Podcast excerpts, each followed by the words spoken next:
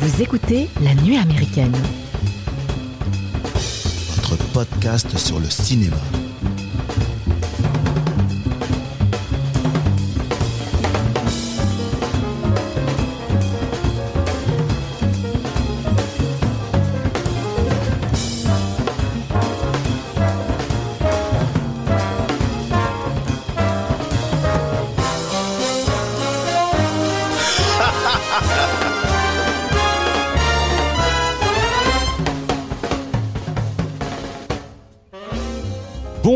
Bonjour les amis, vous travaillez pour l'éducation nationale et vous en avez marre de ces mômes ingrats. Vous voulez leur péter la tronche et intégrer une horde sauvage pour vous venger. Alors vous êtes euh, la bienvenue, les bienvenus à la table de la nuit américaine. Installez-vous, on va tout vous expliquer. On termine ce mois-ci consacré au western par le film de Sergio Solima, le dernier face à face, Faccia Faccia, sorti en 1967 dans les rôles principaux. Nous retrouverons Thomas Milian, Gian Maria Volante, William Berger et Yolanda Modio. Euh, le dernier face à face est disponible en SVOD sur Prime Video. En deuxième partie d'émission, nous parlerons de cette tentative de gentrification du Texas et de la catégorie senior des psychopathes en traitant du film Massacre à la tronçonneuse de David Blue Garcia, disponible sur Netflix depuis le 18 février dernier. Et puis nous irons nous enfermer dans une clinique bien sympathique plongée dans le noir en vous parlant du film de Corinna Face, euh, The Power, sorti en salle le 16 février. Et bien évidemment, on terminera ce podcast par les coups de cœur de toute l'équipe de la nuit américaine. Mais avant de vous présenter l'équipe qui m'accompagne aujourd'hui, je pose là sur la table la question primordiale qui animera nos débats. Après le Sergio opératique, le Sergio sadique, Sergio Solima, serait-il le pendant philosophique du western italien?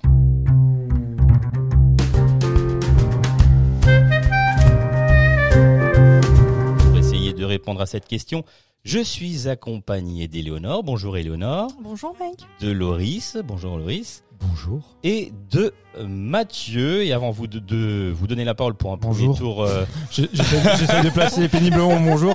Bonjour à tous. Bonjour Mike. Bonjour. Donc avant de vous donner la parole, c'est moi qui distribue tout ça.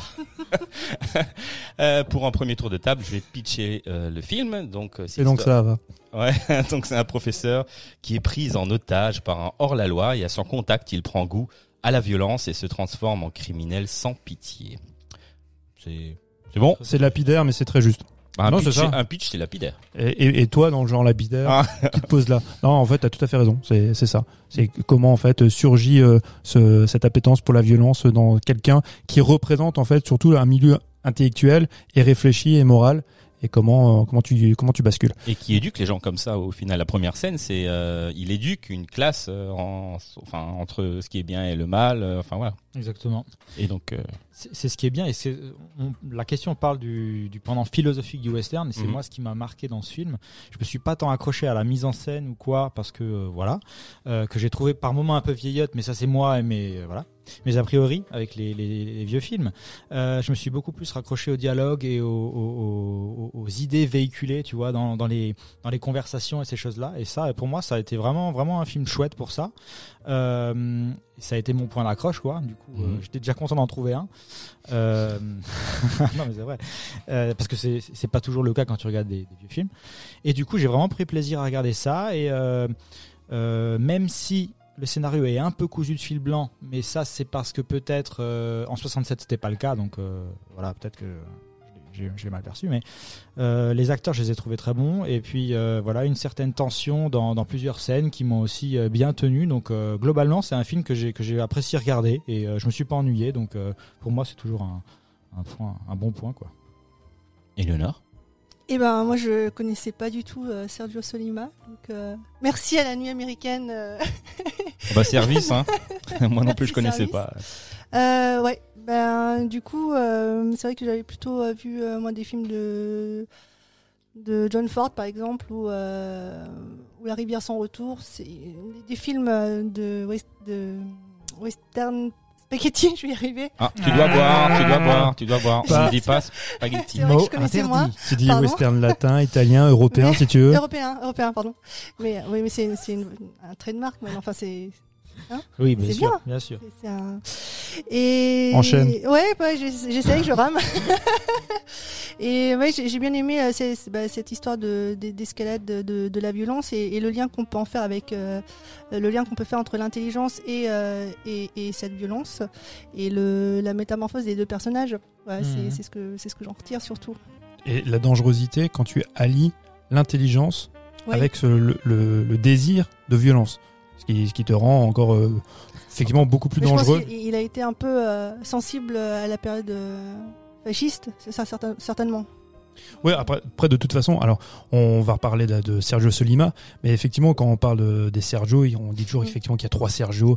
Il y a Sergio Leone qui est un peu l'arbre qui cache la forêt, parce que tout le monde se réfère au prince de Sergio Le- Leone, mais c'est tout à fait normal. C'est lui qui a posé les bases du western italien. Il y a Sergio Corbu- Corbucci qui est devenu extrêmement célèbre ces derniers temps grâce à Tarantino, parce que même si euh, Sergio Corbucci c'était l'autre Sergio célèbre pour les aficionados de western italien, bah, la plupart des gens actuellement ne le connaissaient pas, si ce n'est maintenant grâce euh, au Django de Tarantino. Et il y avait le troisième Sergio, qui est Sergio Solima, qui n'a fait finalement que trois westerns. Et, mais trois westerns qui, à mon sens, surtout celui-ci, celui-ci sont des films majeurs. Oui, dis-moi. Et comme celui-là est écrit par Sergio Donati, c'est une sorte de. C'est ça. Bah, en fait, bah, t'as raison parce que c'est le quatrième Sergio. Sergio Voilà. Donati il travaillait déjà avec euh, avec Léon. En fait, après il y a il y a des on parle de ces cinéastes, mais il y a aussi des scénaristes qui sont hyper importants dans le western italien. Donc t'as cité il y a Donati, t'as Vincenzoni, t'as euh, Franco Solinas. Franco Solinas c'est hyper important parce que tous ces mecs-là sont très marqués par euh, par euh, la contre-culture et surtout par des revendications politiques de gauche et d'extrême gauche. Mm. Ils, ils viennent tous de là. Hein. Tout ce western italien, c'est ça, hein. c'est marqué par ça quand les, les films de, de Sergio Solima, moi je pense à ses films précédents. Donc il a fait trois westerns. Hein. T'as Colorado, aussi avec Thomas Millian et Lee Van Cleef. T'as là donc Faccia Faccia et après t'as euh, Saludos Hombre, aussi avec euh, Thomas Millian, qui reprend le personnage de Cuchillo. Cuchillo, c'est euh, Cuchillo Sanchez, c'est un peon. Dans le cinéma italien, c'est très important. C'est le paysan euh, mexicain qui est une figure en fait de la rébellion. Et euh, Le petit peuple qui, euh, qui reprend le pouvoir, quoi. c'est ça. Et donc du coup, il y a toujours eu cette, cette espèce d'allégorie de le du péon et du Me- et du mexicain, du on va dire bêtement du, du tiers monde à l'époque, hein, qui euh, qui s'oppose à, à la- à- aux États-Unis, à l'impérialisme américain. C'était vraiment ça. C'est pour ça que Thomas Millian, c'était une énorme star. C'était une grande star en Italie, mais aussi euh, dans tous ces pays euh, d'Amérique latine et d'Amérique du Sud. Ils lui ont mis une belle perruque. Ouais, quand même. C'est une perruque. Hein, euh, Ouais, bah, c'est Ouais. une perruque qui est très grossière, mais euh, Ouais. alors oui, ça effectivement sur le moment tu trouves ça, tu peux trouver ça ridicule, ça je le comprends parfaitement, mais ça fait partie en fait de tous ces tics visuels qu'on a dans le cinéma italien. Quand le film débute, on reprend tout en fait tous les clichés qu'on peut retrouver dans le cinéma italien, tout le côté un peu grotesque. On en a parlé il y a deux semaines avec Django, le côté euh, justement un peu non pas cliché, mais le côté un peu légèrement parodique, tu vois Mhm. et on, et on surjoue tout ça. Mais parce qu'on se rend très vite compte, quand le, plus le film avance, que tous ces oripeaux et toute cette manière de grimer des, des personnages pour les rendre outranciers, bah, ça va se déliter. Oui, c'est vrai. Puisque les personnages ne sont pas tels qu'ils sont réellement.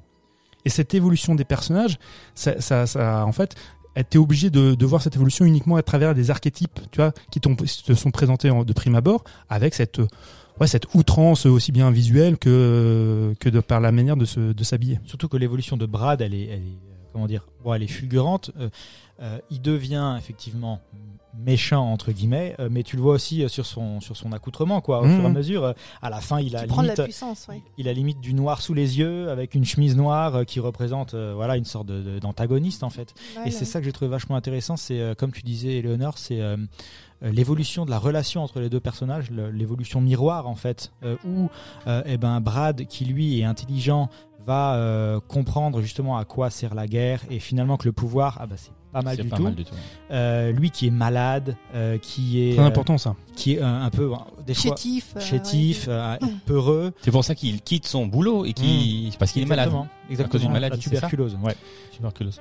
Et, Exactement. et, et là, sa première confrontation avec le père de, de Beauregard Bennett, qui est interprété par Thomas Il Millian, le sauve quand il le sauve. il le sauve. Il représente quoi? Il représente en fait euh, une certaine frange, parce que ça aussi c'est dénoncer une certaine franchise de la gauche humaniste qui va vouloir défendre, tu vois, le criminel vois, qui, qui va Oui, l'aider. oui, oui, bien Donc, que quand tu vois ça, ça peut te sembler effectivement vertueux, mais euh, finalement, bah, du coup, ça va se retourner contre lui.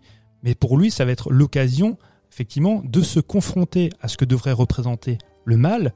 Sauf que là, j'ai un, j'ai mis un petit bémol, c'est que Thomas Millian, sa réputation, on va dire maléfique, finalement, elle n'est pas si représentée que ça. Parce que Thomas Millian, quand il apparaît, déjà, il apparaît comme une victime. Parce que il s'est fait arrêter, il est blessé. On sent que derrière ça, de par, voilà, de par ce qui est évoqué, il y a un potentiel mauvais en lui. Il fait pas peur en fait. Il fait pas peur. Et c'est pour ça que la transition n'est pas très abrupte. Tu vois, Mhm. Le, le passage, en fait, surtout pour Thomas Millian, qui devient tout d'un coup euh, plus empreint de moralité, de justice, tu vois, dans son évolution, ça, ça n'est pas tellement déroutant parce que c'est, on, on le sent venir. Qui fait plus peur, en fait, c'est comme, euh, comme on le soulignait, c'est de voir que quelqu'un d'intelligent peut être corrompu aussi vite. Mm. C'est ça qui fait peur. Et notamment, euh, bah, dès qu'il est en contact avec la- l'arme à feu, où il, euh, j'ai noté, je crois que j'ai noté trois phrases qui, qui, qui, dé- qui décrochent bien, qui montrent bien l'évolution en fait du personnage. Où au début, euh, il dit, ça c'était vachement intéressant, il dit quand on a une arme, c'est difficile de faire la différence entre un abus de pouvoir et la survie. Déjà, ça pose le, le cadre sur qu'est-ce qu'un méchant, à quoi il sert, euh, l'existence de, de tout ce monde-là qui opprime les autres, etc. Euh, ensuite, il va dire il est vrai qu'en l'empoignant, donc en parlant de l'arme, on a une étrange sensation de pouvoir. Donc là, c'est assez évident. Et à la fin, il dit c'est ça qui est extraordinaire, qu'un homme comme moi soit resté en retrait tant d'années avant de découvrir son potentiel. Réalises-tu ce qu'un homme brillant peut faire dans ce pays où les hommes les plus frustrés et ignorants ont pu faire la loi Et là où tu vois justement l'apothéose de ce mec intelligent qui Donc il a conscience de son intelligence a et il- conscience de il- sa il- méchanceté en fait. Et Oui, de son- la, la de- fascination de- pour le pouvoir. de la exactement. potentielle, euh, ben, enfin que ça peut euh, effectivement lui donner plus de pouvoir Beaucoup que les plus, autres. Beaucoup plus, et on le voit, puisque Et parce qu'il veut s'inscrire dans l'histoire. Parce que c'est quelqu'un qui, depuis le début, n'a pas sa place. Il, il- il a du mal à trouver sa place. Déjà, comme tu disais, il est fétiche, il est chétif et malade. Mais en fait, il a besoin de s'inscrire dans l'histoire. Et la meilleure manière de s'inscrire dans l'histoire, dans, dans, cette époque-là. c'est qui plus est quand tu es brillant, bah, c'est de devenir plus mauvais que l'autre, que, l'autre qui est en face. Quand il explique, c'est, ce dialogue qui est génial. Quand il dit, quand tu, une personne, c'est un hors-la-loi. 100 personnes, c'est un gang, je sais plus. Ouais. hein. 100 000, c'est, c'est une armée. Mmh, Et la violence de masse, celle-ci, tu vois, est acceptée et se justifie pour s'inscrire dans l'histoire. Et c'est ça ce que je veux faire. Donc, très clairement, quand tu parlais de fascisme, c'est ça. C'est le type qui a un savoir et qui sait embrigader un peuple, tu vois, pour le conduire là où il veut aller. Il veut pas juste, il veut pas braquer des banques. Il veut s'inscrire dans l'histoire. Et tu t'inscris dans l'histoire par la violence. la définition d'un dictateur. C'est ça. Et, euh, et ça rend vraiment le, le, le personnage fascinant.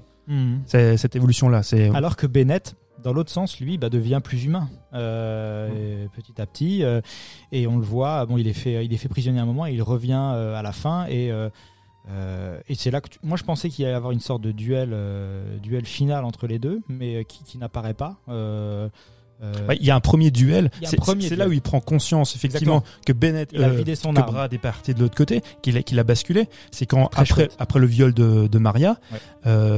Bon, scène très compliquée, peut-être on voudra en parler, c'est un petit, Oui, très, j'en très- parlais. extrêmement tendancieux. Mais euh, du coup, ben, il le provoque en duel, il lui remet une arme et effectivement, elle n'est pas chargée. Alors qu'avant, il avait effectivement une appréhension des armes à feu, même s'il l'a trouvée fascinante. Et, et, euh, et bah, euh, Beauregard ne, ne dégaine pas parce qu'il sait que l'arme en face n'est pas chargée, sauf qu'il a conscience que tu aurais tiré. Hum, exactement. Il n'aurait pas touché parce que euh, Thomas Miller, enfin Be- euh, Beauregard aurait été plus rapide, mais c'est que la volonté de tuer était là. Exactement. Moi, j'ai pas, Terrible. com- j'ai pas compris pourquoi il a, enfin, pourquoi il a violé cette femme. Parce que c'est pour euh, Bah, pour avoir une emprise encore c'est- sur c'est euh, pouvoir, sur le elle et pouvoir. sur le groupe et sur Vas-y, le dis- pouvoir. dis-nous Eleanor. Euh, je, je voulais en parler après en fait. Ah mais, pardon, euh, bah on, Vas-y, on non, te mais relancera vas-y, après. non, Tu peux mais le faire non. maintenant. Enchaîne, Ouais, vas-y, ok, enchaîne, bah, vas-y, dis-nous. moi, moi, je voulais simplement parler un peu de la, de la place euh, des femmes de manière plus globale dans, dans les westerns. Parce que souvent, que, euh, qui dit western dit bah, testostérone, euh, cow-boy, indien, Tout ce qu'on aime. duel, truelle même. Mmh. mais- Trouble. Donc, donc le fait de faire des duels à trois. Hein. Euh, des plans rapprochés mexicaine. évidemment sur des regards bleu azur, des Winchester, des chevaux. Enfin, je vous passe tous les détails. Et New Morricone au passage. Et bref, en fait, c'est des films de bonhomme, quoi, en gros. Et donc la place dans- des, des femmes dans tout ça, bah, elles sont souvent cantonnées euh, à la place soit de la chanteuse danseuse de saloon, euh, de prostituée, de veuve, ou parfois, avec un peu de chance, euh, de l'institutrice. Mais, mais, mais, mais, mais où est le problème finalement? Bah, attends, je. C'est la Oh là. provocation, je dis exprès. Il y a aussi souvent la femme mère qui s'occupe du foyer, qui est toujours en attente. Alors elle, euh, elle va tomber dans les bras du cow-boy, en gros, qui revient de sa balade à cheval, euh, recouvert de poussière, tout crasseux. Euh, il a pu partir une semaine, un mois, des années. Ben, il- elle va quand même euh, lui tomber dans les bras. Là, je pense par exemple à la, la copine de Martin dans La prisonnière du désert avec John Wayne.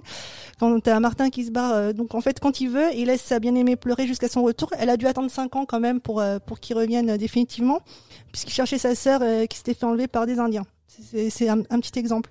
Ouais, et, et- et en plus, là, pour ce film, c'est encore plus complexe que ça. Oui, mais je- Parce que, ouais, mais on va pas développer parce que ça, c'est un film qu'il faut absolument voir. Parce que justement, la relation, à savoir euh, le rôle paternaliste que peut avoir, et même raciste que pourrait avoir euh, John Wayne dans ce film par rapport à, oui. à la représentation des Indiens. Et de, enfin, bon, il y aura encore matière à développer sur ce Évidemment. film. C'est, ouais, c'est un film dingue. Et souvent, le rôle des femmes, bah, ça, va être soit déguiser la sensibilité du cow-boy, comme euh, dans Butch Cassidy et le Kid, où tu as une femme qui va prendre la place dans un triangle amoureux, mais son personnage va toujours rester secondaire. Euh, T'as d'ailleurs Robert Redford qui dit un moment à Paul Newman, tu peux la garder, on est potes, euh, c'est ce qui est le plus important. De toute façon, elle ne fait pas partie de mes priorités. Donc ça, c'est aussi. euh, On a beaucoup perdu avec le temps. Hein Triste Ou époque. alors, euh, leur rôle va être d'exacerber le côté rustre, brutal euh, du, prota- du protagoniste, comme dans Colorado, Colorado aussi de Solima, où euh, t'as une des femmes qui se fait bien frapper et maltraiter, euh, et aussi dans le dernier face-à-face. Donc là, dans le dernier face-à-face, on a plusieurs personnages féminins.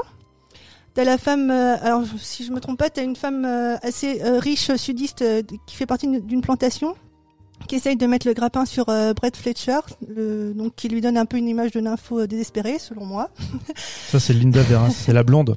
Oui, Elle est magnifique. Euh, On la voit dans le film d'après de, de Sergio Solima, qu'il faut absolument voir. Elle est, elle est sublime.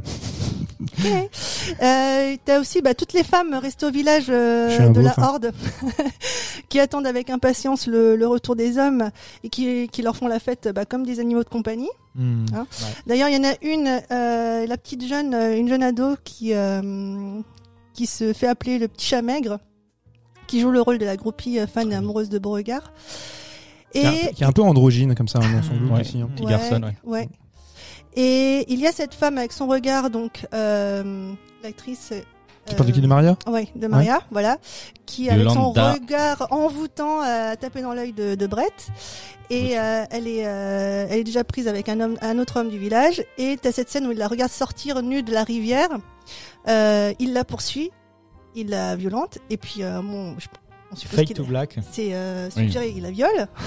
Oui, parce qu'en fait, je, je, t'interromps juste. La différence d'un réalisateur comme Corbucci qui euh, qui va qui va dans le visuel, qui montre tout. C'est vrai que chez Solima, c'est toujours C'est suggéré. Là, il c'est fait beaucoup suggéré, ouais. d'ellipses, Mhm. mais mais il n'empêche que tu comprends les situations. Donc là, on est en pleine euh, objectification de la femme. En réponse à cela, le petit chat maigre répond Aujourd'hui, j'ai appris que quand un homme veut une femme, il ne lui demande pas son avis.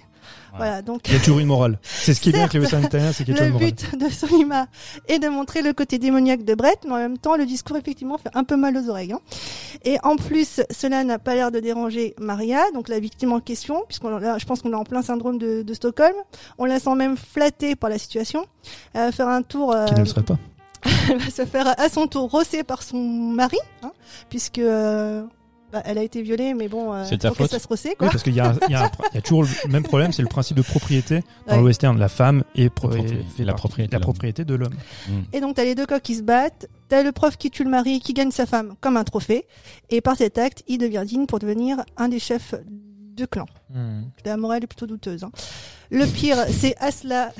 Elle, ça lui pose aucun problème. Elle va continuer à lui caresser l'épaule. Je sais pas si vous vous souvenez oui, cette quand à table. Voilà, quand il fait, euh, quand il, fait Mm. ses réunions pour élaborer ses plans. Et puis il va se servir d'elle pour se, pour braquer la banque. Et puis elle va se prendre une balle perdue. Puis il va finir par mourir. Vrai. Super destiné, quoi. C'est vrai.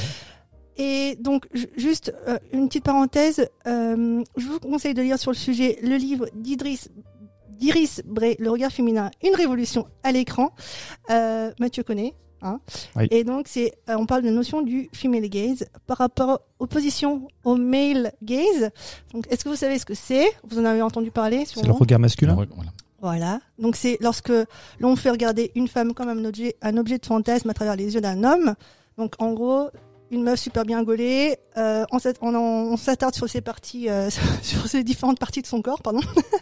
en gros, l'homme hétéro est le seul qui compte, et euh, on, on veille à ce que ses pulsions voyeuristes soient comblées, comme dans beaucoup de euh, 007, euh, ce genre de choses où tu, Mhm. tu vois, tu le vois au milieu entre, entre deux belles nénettes, voilà. En gros, en maillot de bain toujours. Ce qui est embêtant, voilà, c'est qu'à force de voir ce qui semble normal à l'écran, euh, bah, ça se répercute forcément dans la vraie vie et euh, dans l'inconscient collectif. Quel Donc, raccourci. Voilà. Néanmoins, grâce au female gaze dans le 7 art, ça commence à bouger. On parle enfin euh, plus de l'être humain, de la femme qui devient sujet et non objet. Donc, euh, les sujets féminins sont traités avec empathie. On peut y voir, on peut y avoir, il peut y avoir, pardon, fantasme ou désir sans passer par l'objectification systématique, euh, comme euh, la relation qu'on peut voir entre Harvey Keitel et Holly Hunter dans la leçon de piano de Jane Campion. Ah oui, là tu fais un grand écart. Ouais, grave. et pour illustrer encore mon propos, et là je vais encore faire une petite digression, dans Grave de Julia Ducorneau, t'as une scène avec euh, Garance Mariée dans son lit, en sous-vêtements, et là euh, le male gaze aurait voulu que l'on s'attarde sur le fait qu'elle soit en petite culotte, mais en fait, grâce au regard de Ducorneau, dans sa manière de filmer, on ressent vraiment la souffrance de euh, Garance Mariée qui est prise de démangeaison. Je sais pas si tu te oui, oui. Donc le film Gaz, en gros, c'est euh, le fait d'avoir un regard différent sur les personnages, sur les femmes, et c'est la prouesse du ou de la réalisatrice de faire ressentir des émotions en mettant en avant la femme comme un su- comme sujet et non comme un objet. Voilà, donc ça c'était juste pour la petite parenthèse. tu nous as fait une thèse, c'est bien. non mais ça me tenait à Bah cœur. oui, mais Et t'as raison. donc, C'était pour revenir au western, on peut citer quelques westerns quand même dont les femmes sortent du lot. Et moi j'ai j'ai vu un film. euh, T'as pas Sharon Stone dans ta Sharon si. Stone. Bah si. Si, évidemment, oui, oui, mais ça c'est euh, plutôt euh, à la fin. Donc c'est... John Crawford, j'espère. Ouais. Johnny Guitar. Ouais. Alors Sharon Stone, c'est pour Mort au vif, effectivement, euh, 95. Et le film que j'ai adoré, c'est Johnny Guitar. Mmh, Johnny ouais. Guitar de Nicolas Ray avec Joan Crawford. L'actrice, elle me fait d'ailleurs penser à Gloria Swanson que l'on a vu dans Sunset Boulevard, un petit peu dans le style. euh, Ouais, c'est un peu Euh, après, mais oui, oui. physiquement, Ouais, ouais. voilà. ok. Euh, donc, elle est tenancière dans un bar. Tu la vois d'ailleurs, elle est habillée souvent en pantalon. Elle est respectée par ses employés. Et c'est vraiment l'image de la femme forte qui a réussi d'elle-même et qui a réussi à, à- à garantir son, son indépendance. Et ce film va mettre en rivalité deux femmes. Donc, il va y avoir un duel entre Vienna, la femme euh, donc indépendante et libre, qui cède pas au chantage de Emma. Donc, Emma, c'est une super vilaine, mais j'ai jamais vu une vilaine aussi vilaine, quoi. Mais tu, tu, bah, je te laisse finir, mais tu penses pas que c'est aussi problématique et que en- on est encore propre, c'est au western des années 50 Ouais. C'est que quand un personnage féminin, et euh, donc on est- on n'est pas en train de réifier un personnage féminin, mais on en fait une héroïne, elle est forcément en compétition Avec une avec un- une femme. ouais. Elle n'est Ouais. pas en compétition contre des hommes, même si c'est aussi un peu le cas. quand Mais, même. mais le duel, il est Le principal. ouais. Bah, on est toujours obligé de mettre les femmes en opposition. Oui, c'est vrai, C'est- vrai. tu Donc finalement, moi j'adore ce film Ouais. et je, trouve- je trouve énormément de qualité. Joan Crawford est formidable, mais malgré tout, tu vois le prendre ce, ce film comme étendard. Je, je mets pas en, Mmh. tu vois, c'est pas pour dire euh, que que t'as dit des bêtises, mais parce que c'est toujours le cas, on prend ce film comme porte-étendard du dans le western d'un film féministe, alors que Mmh. c'est pas véritablement le cas. Il y a, pas ce justement, il y a encore ce male gaze, Ouais. de se, dire on est obligé de mettre deux femmes euh, l'une contre l'autre. N'empêche que euh, ça a au moins le mérite d'avoir mis euh, deux femmes Oui, en avant Ah dans, oui, oui. dans un western, ce qui n'était pas Mm. quand même forcément gagné d'avance. Ah bah, vrai, il n'y en a pas eu Et- beaucoup. Hein. Et donc elle, elle joue la, la, la super vilaine, jalouse, euh, car l'homme qu'elle aime est amoureux de Vienna, et donc elle va tout faire pour que Vienna soit pendue. Euh, Il y a Fortigans aussi de Samuel Fuller avec Bara- Barbara Stanwyck qui a aussi joué dans Assurance sur la mort de Billy Wilder. Donc elle, joue euh, le rôle d'une femme puissante qui dirige une bande de 40 hors la loi. Euh, et il y a une scène formidable où en fait elle est prise dans une tempête, elle va chevaucher, enfin elle est sur un cheval, elle galope, elle fuit cette tempête. Il y a une tornade qui, déboule avec des comment des tumbleweeds. C'est hyper euh, bien fait au niveau des, hum, effets spéciaux. Et, euh, et à un moment, euh, t'as as, une des, cascadeuses qui devait être sa doublure qui a refusé de faire une des scènes euh, puisque Barbara Stanwyck en fait elle va être traînée sur plusieurs mètres par au sol par son cheval et en fait elle va elle va décider de faire elle-même la scène et elle avait 49 ans à l'époque donc respect quoi. Elle a vraiment fait cette scène et franchement c'est impressionnant à voir. Voilà, donc il y a d'autres films. Hein, Mais t'as pas parlé de la, figure, parce qu'il y a quand même des figures héroïques de, de femmes qui jouent les, les femmes révolutionnaires et qu'on trouve dans le western italien. Il y en a, elles sont pas légion, mais il y en a quand même quelques-unes. Parce que c'est vrai que le- là, tu parles de la réification des, des femmes dans le western. Enfin, effectivement, dans le western classique, bah, il y a que ça. Dans le western italien, c'est encore, euh, enfin, c'est la quintessence même de, de la misogynie. Mais Mm. t'as quelques rôles, tu vois, comme je pense dans El Shuncho, tu vois, ou des films comme ça, ou Le Mercenaire, où t'as Mm. des personnages féminins qui sont, alors qui pourraient être vus comme des faire-valoir, Ouais. mais qui sont aussi des, des, des, des rôles de révolutionnaires. Figure forte, quoi. plutôt. Ouais, ouais, ouais. Mm. Et surtout, je pense aux, aux mercenaires, tu vois, ou, ou la, la femme. Enfin, je dis, bah oui, mais je, je- enfin, je peux être une, je peux être une révolutionnaire sans même m'atticher, m'a- un homme, tu vois. Mm. Ce qui est clair. Et plus récemment, je sais pas si vous avez vu, c'est un film assez euh, tarantinesque, donc on en pensera ce qu'on ce qu'on veut. C'est avec euh, que des acteurs et des actrices noires, et ça s'appelle The Harder They Fall. Ouais. Ça, Vous voyez Ouais, moi aussi, j'ai vu ça. Voilà. j'ai- perdu mon temps. Ouais.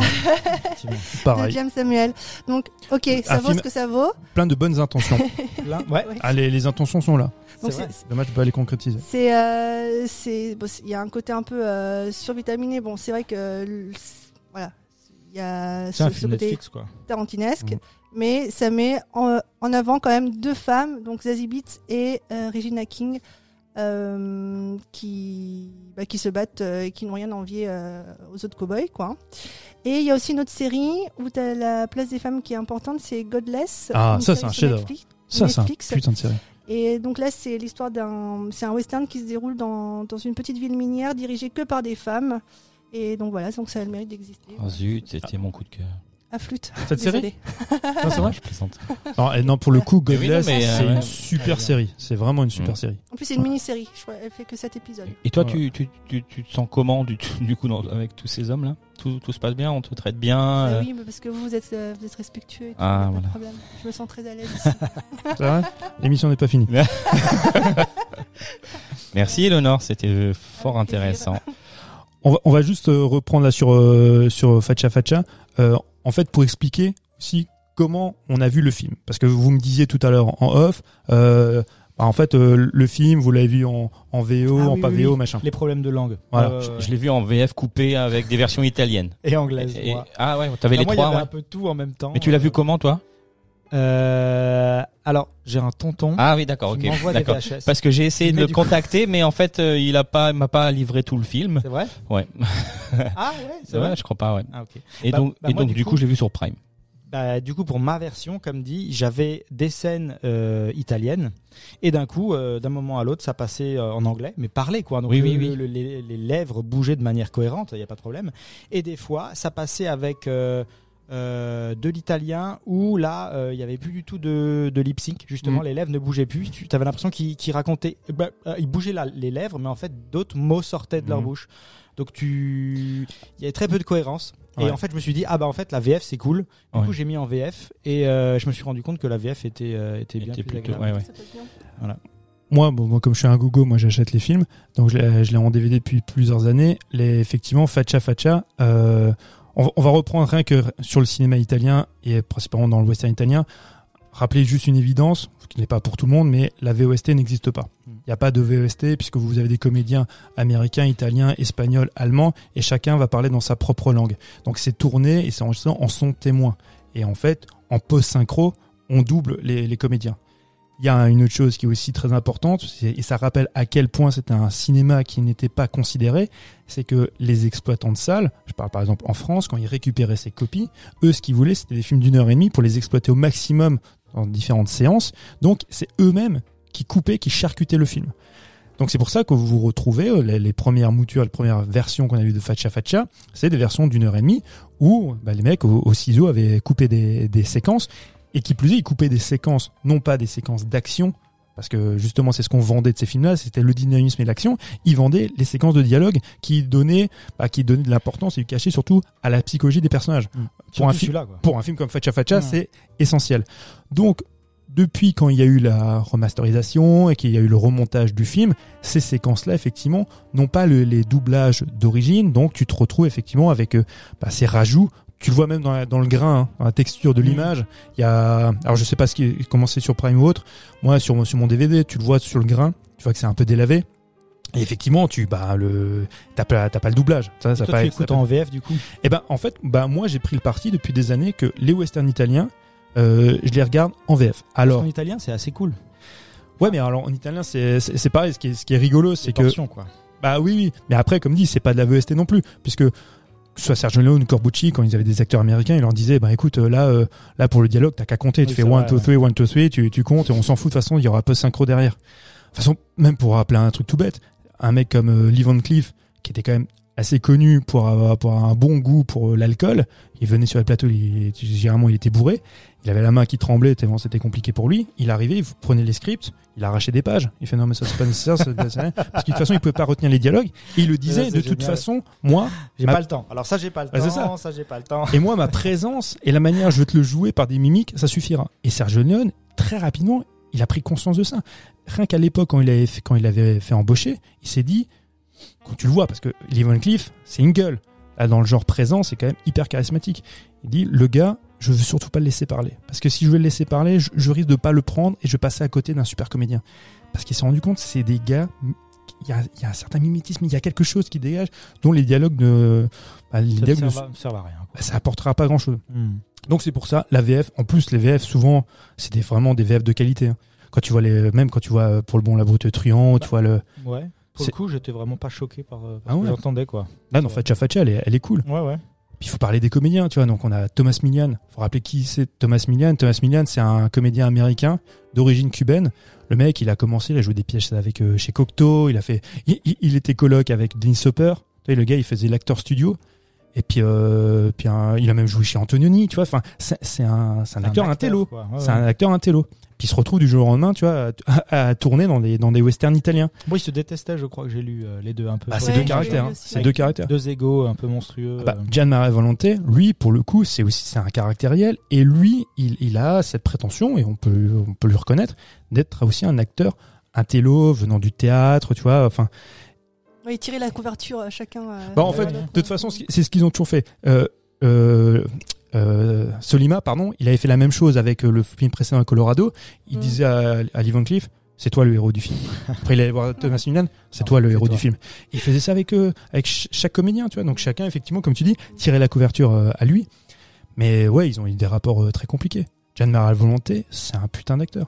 On l'avait, bah, on- quand nous on l'a découvert, on le découvre avec euh, chez Sergio Leone dans Pour une poignée de dollars. On l'a vu aussi après dans Pour quelques dollars de plus. Il a joué après chez Elio Petri. C'est, enfin, c'est vraiment un grand comédien. Mais Thomas Millian, c'était la Rosta. Tu Vraiment. nous, l'as déjà expliqué la dernière fois et j'ai retenu euh, la différence entre euh, entre le western américain et le western italien. Le western. Alors, je te- je me suis permis de- d'expliquer ça, c'est très compliqué. Ouais, non, non, hein, mais juste, voilà, moi, ce que j'en ai retenu, c'est généralement le western américain, c'est une quête de territoire, hein, et le western italien ou européen, ou je ne sais pas, c'est plus une, euh, on s'en fout de territoire, mais c'est plus un développement de personnages et de, le, le, le western américain, c'est ça. En fait, c'est euh, bah, l'origine, hein, c'est les colons. hein. oui, c'est Donc ça, c'est oui. la quête de territoire. C'est pour ça qu'on passe de l'est à l'ouest. Ouais, c'est ça. Et, euh, et au-delà du territoire, il y a aussi la communauté. Euh, la- et quand on parle de communauté, l'église au milieu Ouais, du village. ça. Mhm. Et tout ça, c'est hyper important pour la construction mythologique. Quand on parle mythologique, c'est vraiment hyper important. C'est la construction mythologique de l'Amérique. Le western italien, euh, la frontière s'en fout. De On s'en fout, ouais, c'est ça. toute façon, on voit pas les paysages. Mhm. Tout est tourné à Almeria. Euh, Pour, pour, pour ceux qui s'en sortent bien, c'est tourné en Espagne à Almeria. Pour ceux qui ont un peu d'argent, pour les autres, c'est tourné dans la banlieue de Rome. Tu vois Mm. Bon, il y a Studio Cinecittà ou Dino Città pour Dino De Laurentiis. Mais il n'y a pas cette vocation-là. Par contre, c'est effectivement, se, se poser la question, c'est du rapport euh, du bien, du mal. Non pas par manichéisme comme on peut trouver dans le cinéma américain, Nihilisme. Hein? Bah, il y a une forme de nihilisme effectivement. il y a effectivement il y a une forme de, de nihilisme dans le, dans le cinéma dans le cinéma italien parce que parce que il n'y a pas de volonté morale à la fin. Et là dans Faccia Faccia c'est encore plus euh, plus prégnant parce qu'on on s'interroge constamment justement sur euh, sur la quête morale, sur la moralité des, des personnages. Mais Non, non, rien. non, il est trop marrant. si vous le voyez, il fait des grimaces, des sourires, il est trop marrant. Merci, c'était pour les auditeurs, hein, puisque. Bah oui, bah, ils ont il, oui. il faut qu'ils. Ils ont soif d'apprendre. Ils sont Et, et- et toi t'es là pour ça. Bah oui. Exactement. Et dans le, le western it- euh, italien, ouais, il n'y a pas, il y a pas de vrais héros en fait, de, de grandes figures Si. héroïques. Si, quand même. personnage de personnage de Ringo c'est alors euh, c'est Montgomery Wood alors Mong- alors comme on le disait, la plupart des, euh, des acteurs italiens quand ils débutent, c'est ils jouent tous sur pseudo. Hein. Donc ils prennent des pseudos américains parce que c'était le seul moyen de Mm. vendre les films. Euh, Sergio Leone, son premier film, il s'appelle Bob euh, Robertson. C'était euh, comme Robert de le nom de son père. Tu vois, la plupart des comédiens italiens avaient des pseudos. Euh, là, c'est euh, Giuliano Gemma, c'est le la plus grande star italienne en Italie. La plus grande star du western italien, c'est lui. C'est un putain de beau gosse. Il joue dans les westerns italiens un peu, quand même un peu méchant, tu vois. Ça, ça tire les Ringo, tu vois. C'est, c'est quand même un peu badass. Mais sauf qu'il a une fille, il est un peu propre. C'est le beau mec. C'est la figure quand même héroïque. C'est, c'est pas le gars. Je vais peut-être dire une bêtise, mais j'ai pas le souvenir. C'est pas le gars qui va te tirer dans le dos. Oui, ok, ok. Comme dans les autres westerns Mm, italiens, tu mm. vois. Toi, tu penses, je pense à Django, tu vois. Ouais, c'est vrai, ouais, ouais. C'est, Bah, C'est vrai que dans les westerns américains, il n'y a jamais ce- cette idée de, de traîtrise, non, du héros. Il Ah n'y a non. jamais de, de balle dans le dos, c'est toujours du duel. tu euh, ne face verras jamais face. John Wayne tirer dans le dos d'un méchant. C'est ça, exactement. Alors que dans le western Ah italien, oui. Bah oui. C'est ce que, c'est d'ailleurs ce qu'un jour ce qu'on avait reproché, enfin reproché. Il y a, je sais plus quel cinéaste avait dit à John Wayne, bah non mais là tu, tu lui tires dedans. Tu lui Jamais de la vie. Il fait mais attends mais il est de dos. Bah oui mais tire lui. Fait mais moi je, moi je lui tire pas dans le dos. Et il, il lui a dit mais euh, Clint Eastwood il l'aurait fait. Bah, je m'en fous de ce que ferait ce gamin. Tu vois, moi je tire pas dans le dos quoi. Parce que moi, je suis un vrai américain. Bah ouais, c'est ça. Non, mais la, la, la, la construction mythologique du, du western italien, euh, du western américain, pardon, s'inscrit aussi là-dedans. C'est dans, bah, dans, les certaine- valeurs aussi. Bah voilà, dans la vertu, dans les valeurs, exactement. bien sûr, ouais. Et le western italien, mais il s'en fout complètement. Ce, le, ciné, le cinéma italien, enfin, en même temps, c'est- pas méchant ce que je veux dire. Je- vais faire très vite, après je vous rends la parole, juste pour expliquer comment tout ça se découle.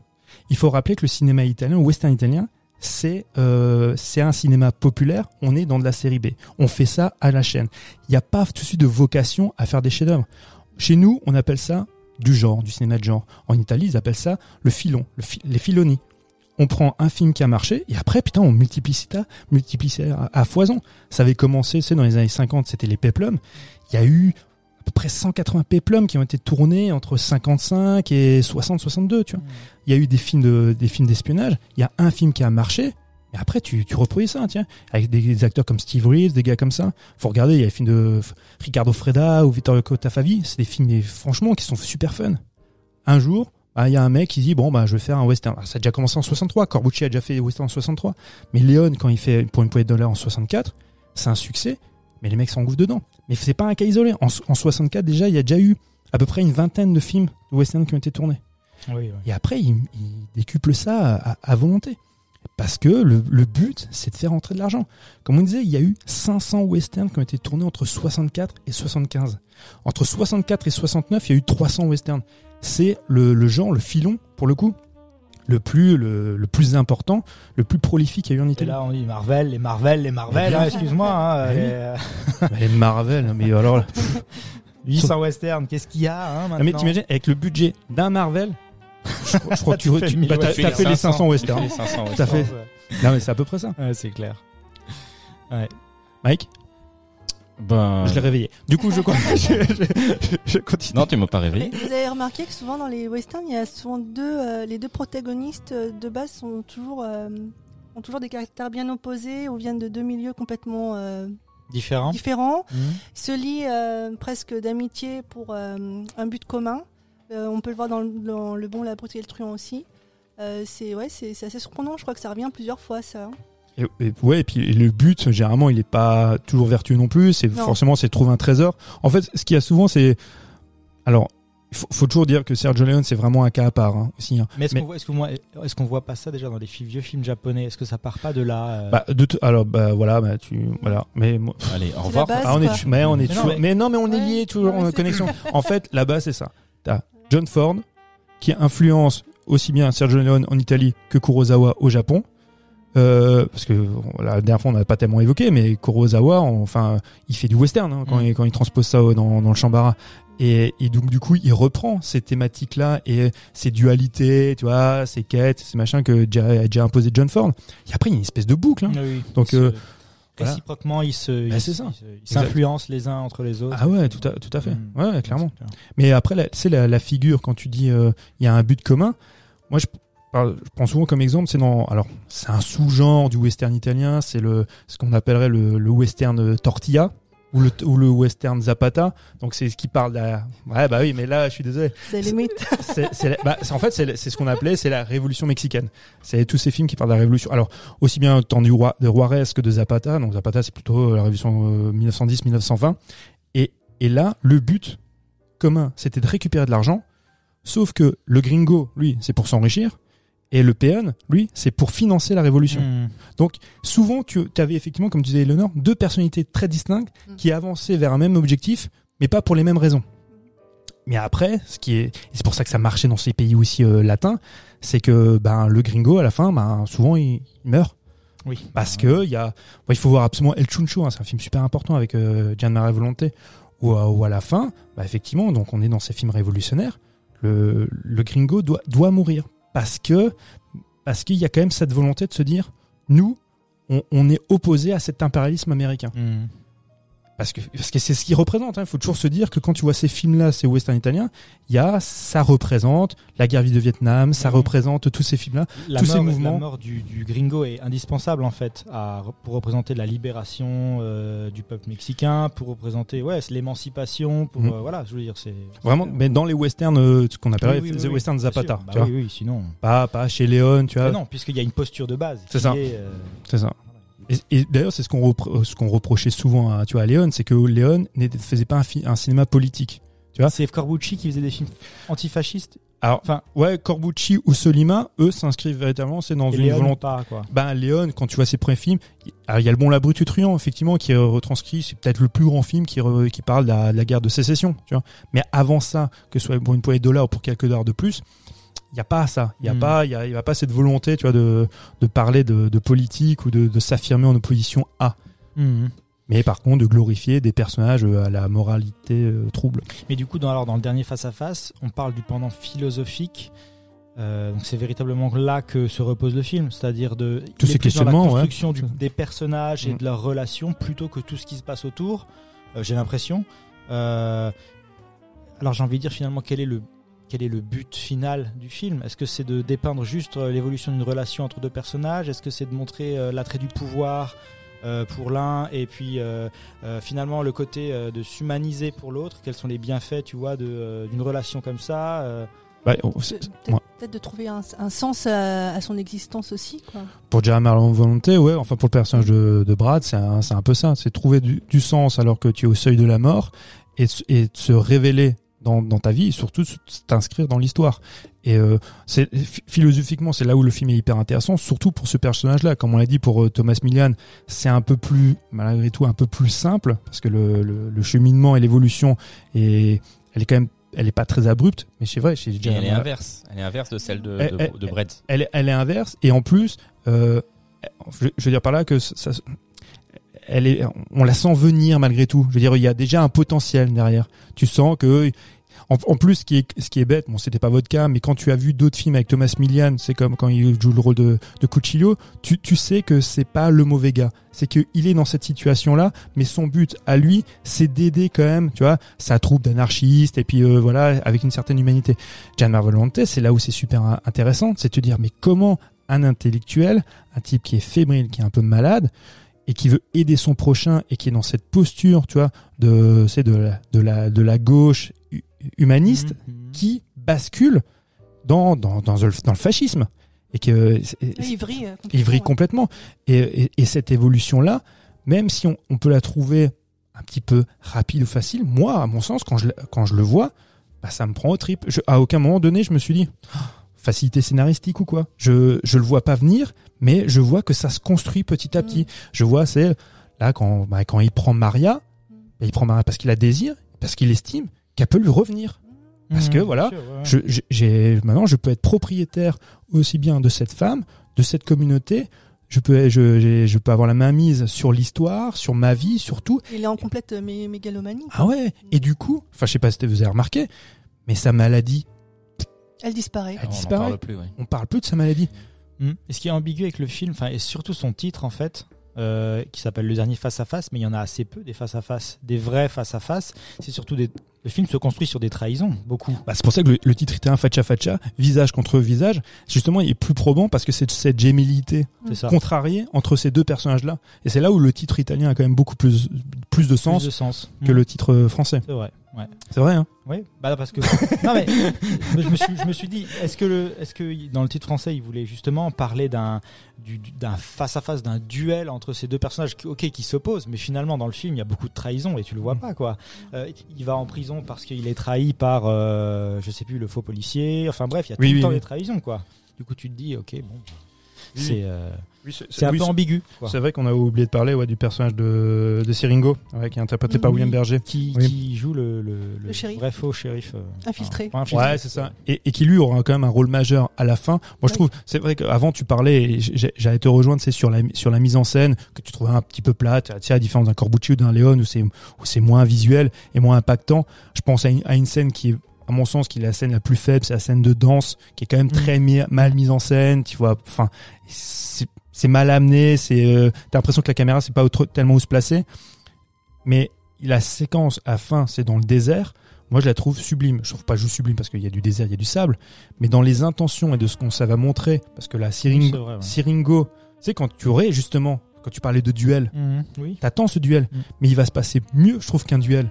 C'est que, eh ben, il va aller, il va aider euh, Beauregard à changer de vie, tu vois, Mhm. à faire, euh, voilà, à reprendre sa vie en main en en défigurant un, un gars qui pourrait être, qui pourrait être Oui, lui. Et cette séquence-là, C'est la manière dont elle est tournée, tu sais, Corbucci, qu'est-ce qu'il aurait fait? Et euh, je dis pas que ça m'aurait déplu, ça aurait été complètement différent. Corbucci, il aurait montré la scène, il aurait bien montré le, le, le visage qui se prend les, les impacts. Là, on, on- tout ça, c'est tourné justement avec une profondeur de, de champ ou sur un plan large, et, et, et on voilà, et on suggère ça. Et du coup, quand il fait ça sur le moment, tu te dis pourquoi il fait ça? Et après, le sens que ça prend, tu vois, Mhm. dans, dans, dans le récit, dans sa mise en scène, c'est, euh, je trouve ça hyper intéressant, hyper évocateur. Du coup, ouais, c'est vrai. Bah, finalement, c'est une sorte d'hymne à la liberté à la fin aussi. hein. Je veux dire, euh, euh, Brad est libéré. Bon, il, est, il, il meurt, mais il est aussi finalement libéré de, de- du pouvoir qui, le, qui, le, qui agissait comme une gangrène sur lui. Et puis finalement, Bennett se retrouve libéré aussi par, euh, bah, par Siringo. Et du coup, euh, c'est une sorte de, de libération pour les deux, mais qui n'ont pas les mêmes. Un hymne à la vie. Mais c'est vrai, la, non, Allez, mais c'est t'as pas- raison, ouais, la, la mort de Brad, où finalement, c'est une libération. C'est ça. Il s'appelle que- pas Brett? Alors, oui, C'est son nom en, en, en italien. En italien, ouais, Ouais, Ah ça. d'accord. ok. oui, t'as raison. En fait, Brad ou Brett, ouais, oui, mais c'est Brett, en italien, Brad en, En anglais. Mais, mais vous verrez quand vous regardez des, des, des westerns italiens que très souvent, bah, ils ont plusieurs prénoms. Tu sais, enfin, je pense par exemple à, à mince, à- dans le bon de la beauté truand, c'est euh, Clint Eastwood. Blondine Il s'appelle Blondé, mais et mais voilà. Voilà, c'est ça. Mais des, alors dans certaines versions, ben il a pas de nom. Oui. Dans d'autres, il s'appelle encore Joe parce qu'il s'appelait Joe dans pour une poignée de dollars. Enfin, c'est toujours très compliqué. Tu vois. De toute façon, il y a après. Clint Eastwood. Ouais, puis, puis après, c'est avec les traductions des films. Tu vois, Ouais, comme pour les on avait parlé des Django, il y a des films qui sont sortis s'appelaient Django, alors qu'en fait, c'était Trinita ou vice versa. Tu vois. Enfin, voilà, c'est c'est toujours été des problèmes d'exploitation. Comme on disait tout à l'heure, faut se rappeler une chose que, mis à part Léon, et encore, c'est pas si évident que ça, mais mis à part Léon, ces films-là n'étaient pas considérés. Ils étaient, enfin, c'était, C'était- de la production de masse quoi. Oui, C'était mais- pour euh, la, popu- enfin, la population C'était de pour base. divertir, oui, euh, mais c'était comme ça qu'ils étaient perçus à tort. Attends. Après, après, il faut dire, alors moi qui en ai vu beaucoup, évidemment, j'ai pas vu les 500, mais euh, j'ai dû voir, je pense, je sais pas, une quarantaine de, de westerns italiens. Plus vous en voyez, plus vous en rendez compte qu'il y a des très bons films, qu'il y a des très mauvais, mais qu'il y a aussi, parce que c'est ce que tu disais tout à l'heure, je pense, pour apprécier aussi un western italien, pour comprendre certaines choses sur la mise en scène ou quoi que ce soit, il faut en avoir vu plein d'autres, parce que c'est véritablement un univers. Vraiment, Oui, oui, c'est. ça, euh, c'est- ça c'est clair. hein. hein Et toi, Mike, mais t'as aimé ou pas? Oui, moi j'ai beaucoup aimé. Alors je suis j'ai pas du tout de base euh, western. Le seul, euh, les seuls trucs de western que même la bon, la, le, le bon, le, le bon, la brute et le truand, je je l'ai certainement vu une fois, mais je me rappelle plus du tout de l'histoire. Une poignée de dollars, je l'ai pas vu. Le seul western dont je me souviens avoir vu, c'est Dja- Django, tu vois. Enfin, vraiment, c'est très très récent. C'est il y a d'une dizaine d'années, quoi. Enfin voilà. Et The Revenant. Ah là là. Ah oui, The Revenant. Ouais, peut Ah en oui. Caprio. Ouais. Mm. J'adore. Et ben, euh, moi j'ai bien aimé. Après, c'est sûr que la déstructuration des dialogues là, euh, ça m'a un peu perdu. euh, je veux dire, enfin, de, de la du doublage euh, français et italien. J'ai dit, qu'est-ce que c'est ce truc? Je pensais que j'allais envoyer un mail à Prime, mais je me suis dit il y a un petit bug, j'en sais rien. mais bon, ça va perdu. Mais j'ai bien aimé- j'ai- bug sur votre J'ai film. j'ai bien aimé l'histoire et j'ai surtout bien aimé le le bah, en fait le changement le, ch- le changement de paradigme paradigme euh, du personnage en fait euh, de Brett. J'ai trouvé ça intéressant. Voilà. Avec une super musique des New Morricone. Oui, elle est chouette, Voilà, ouais, comme c'est ça. vrai. Très bonne musique. Elle Euh, te transporte pas non plus euh, de ouf. Moi, je préfère celle de Colorado. Ah ouais, moi j'aime beaucoup celle de Colorado, surtout, la- surtout la partie avec le chant là. Oui. Au début, ouais, ouais. ouais. Mais, mais rien que le générique, que ce soit dans Colorado ou dans Facha Facha, moi je les aime bien, je trouve que le, le générique, mon, moi, Pose le- déjà. Tu vois, avec le- le main title, c'est la, la musique est vraiment, vraiment chouette. Ap- Après, euh, comme dit, euh, là, on est encore dans l'âge d'or, du, western italien. Mais très rapidement, ça va décliner parce que comme on le rappelait aussi, le, western italien, il survient aussi au bon moment. Il survient en 64 quand c'est un peu le déclin du western américain. Mais le cinéma italien, à partir de 1969, tout doucement, ça a aussi décliné. Il y aura toujours de très très bons films. Mais le problème, c'est que quand on parlait il y a deux semaines, avec euh, Django, de la caricature de ce que peut représenter le western italien, bah là, on va être dans la caricature au carré, Mm. puisque vont arriver les, les Trinita ou ces genres de films. Il y a même d'ailleurs Léon qui va participer à la réalisation c'est de, de, Mon- de Mon nom et personne, aussi avec Terence Hill et Henry Fonda, où il essaie de se dire bon, je me réapproprie en fait le, le, le côté un peu pastiche qu'on a pu faire de mes westerns. Ce sera un très grand succès, mais le problème c'est que la porte sera ouverte. À partir de ce moment-là, à partir de ce moment-là, ces films-là, bah, tout doucement, vont voilà sombrer un peu dans la parodie. Tu auras toujours des quelques grands films. Je pense que le dernier grand film, c'est Kaoma de euh, mince, mince, j'ai un doute. Comment il s'appelle le réalisateur Ah oui, c'est Castellari, encore avec euh, Franco Nero. Kaoma, ça c'est un film qu'il faut voir. Là, dans le genre baroque, violent, enfin, il est vraiment, vraiment génial. Mais c'est le dernier grand film, euh, film italien. Après, la plupart de ces réalisateurs-là, bah, ils vont faire des policio- policiostesco, donc c'est les polars, les néo-polars euh, italiens. On était, on était passé, et politiquement c'est toujours intéressant, on est passé du western italien qui était très gaucho à des films euh, limite euh, droitiers. Ouais. parce que c'est les années de plomb Ouais. parce que mais c'est c'est marrant enfin c'est marrant. Ces mêmes cinéastes alors j'inscris pas Solima là-dedans parce que Solima aussi fait des des policiotesco mais il est passé voilà de Faccia Faccia à des des ouais des, des polars. Il y en a plein comme ça des cinéastes qui ont fait ça. Thomas Milian c'était une c'était une star du du western italien qui plus principalement aussi en, en Amérique du Sud en Amérique centrale pour la figure de Péon et après il va faire des des néopolars Mm. mais vraiment euh, soit des fois un peu caricaturaux parce qu'il a toujours joué de son de son humour soit des trucs vraiment vraiment méchants quoi Hmm. et après les autres gars eh ben ils vont faire du giallo Ouais. Dario Argento quand il a commencé il, est- il a commencé comme scénariste il a il a co-scénarisé euh, euh, mince il était une fois il était une fois dans l'Ouest et avec Bernardo Bertolucci et il a fait d'autres d'autres scénars pour pour des westerns il faisait de la critique cinéma et, et à côté de ça il, il faisait des scénarios et après il a fait des giallo la plupart des mecs ont fait le c'est pour ça qu'on on disait la dernière fois en off tous les mecs travaillaient ensemble ils se connaissaient tous mais voilà c'est vraiment une industrie Léon il a commencé dans le peplum il fait des westerns les mecs qui ont fait des westerns avec lui après vont faire des giallo et ainsi de Ouais, suite ouais, ouais. et à chaque fois, c'est le, pr- c'est le principe du filon. Quand le filon du western s'est épuisé, bah, bah, on, On va passe faire à autre chose. On va faire, ouais, on va faire des polars, du giallo. Et avant ça, on faisait des, des peplums ou des films de, des ersatz de, de films de, Et de James maintenant, Bond. quel En Italie, c'est mort. Le cinéma mort italien est mort. hein. Avec l'arrivée de Berlusconi, euh, plus de Hmm. cinéma. Enfin, faut se dire, sans déconner. Des peplums, ils en ont eu quasiment 200, des westerns 500, des policiotesco, il y en a eu aussi des centaines. Des giallo, c'est pareil. Mais euh, dans les années 80 et 90, avec Berlusconi, il a signé la mort du cinéma italien. Il y a plus de cinéma. Il y a quelques films encore italiens, mais ça n'a plus rien à voir. Les Italiens n'ont plus au cinéma, il y a plus de production, c'est, c'est une catastrophe.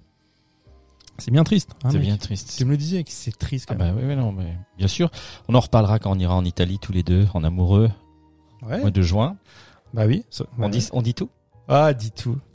Alors, Mathieu et moi, on va peut-être partir une semaine en Italie. euh, en, tu me disais, on va où en? Potentiellement. Potentiellement Amalfitaine, euh, ouais. les 5 terres. Il, C'est ça. Il, il, a- il s'est enfin décidé à me demander ma main. C'est fait.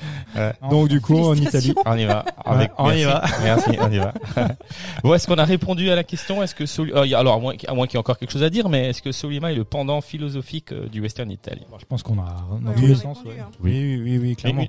pas uniquement par ce film-là, par son Ah. œuvre totale, enfin Bah. son œuvre globale. Ouais, alors comme, comme on disait tout à l'heure, le western italien chez Solima, il se limite quand même à trois films. Mais effectivement, c'est, c'est euh, Faccia Faccia, c'est peut-être celui qui s'inscrit plus effectivement dans, dans le genre philosophique.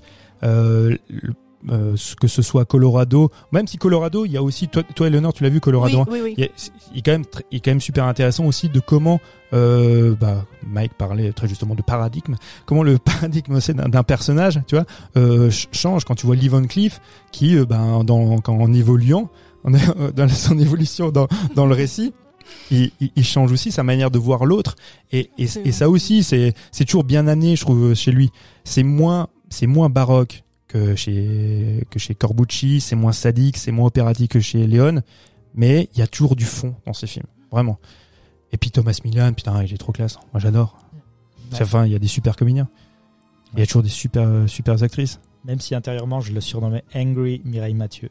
Quand je regardais. ouais ouais Clairement. J'avoue. mais alors en fait bon la perruque ouais c'est compliqué La- non mais la ce qu'il y a c'est que tu lui Ils auraient enlèves pu s'en passer. Bah, Ouais. tu- le problème c'est que c'est un peu c'est pas idiot ce que je veux dire mais un peu comme mais tu lui enlèves sa perruque c'est Cucillo et, le problème c'est que il peut pas il est pas Cucillo Sanchez dans ce film là donc il- faut se rendre compte que Cucillo Sanchez c'était un personnage véritablement emblématique donc quand tu lui enlèves sa perruque il est ce personnage là Oui, les gens n'auraient pas compris. Ouais, ouais, parce que dans Facha Facha, il joue pas du tout de la même manière. Mmh, et puis bien il, avait et Cucillo n'utilise pas de, de pistolet parce que le péon, comme il est pauvre, ne peut se battre qu'avec des couteaux. C'est pour ça qu'il s'appelle Cucillo Sanchez. Là, euh, dans Facha Facha, non, il maîtrise le, le pistolet. Donc il est voilà, le Mmh. personnage est complètement différent. D'accord. Merci à vous. On va passer à la deuxième partie de cette émission, les actualités du cinéma.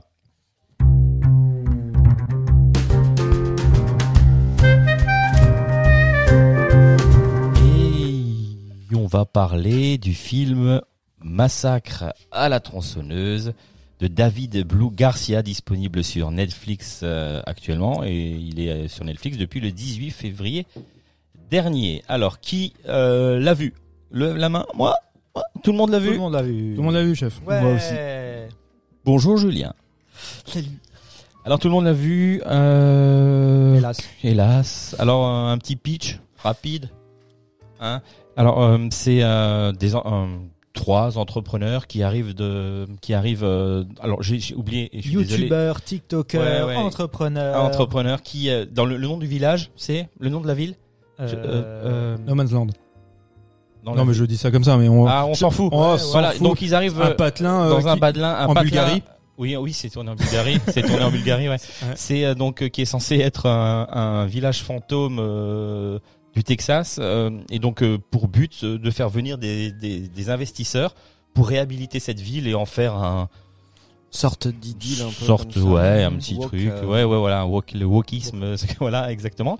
Et donc du coup ben euh, il y a euh, dans cette euh, dans ce village euh, ben Leatherface qui traîne quoi. Bah, il y a surtout la bâtisse dont ils veulent reprendre, enfin en- envoyer Oui. aux investisseurs, qui est habitée par une vieille dame. Exactement. Euh, qui qui est euh, directrice d'un orphelinat qui a pas l'air d'avoir d'avoir toute Ouais, sa tête ça. non plus. Un peu, elle est malade, il me semble. Euh, et puis donc, euh, bah, son fils, ça doit être, euh, son fils qui est Leatherface, quoi, qui, Mhm. qui traîne dans les étages supérieurs. Enfin, c'est pas, son, c'est pas son fils, c'est un, un, un orphelin qu'elle a qu'elle prend pour son fils. Enfin. Mm. le- le- voilà, la ouais. relation s'est faite et puis euh, maman, il appelle- s'appelle maman. Enfin, Ouais, voilà, parce, qu'ils- parce que comme ils, ouais, ils veulent reprendre quand même d'une certaine manière, c'est quand même la cosmogonie de tout l'univers de, de.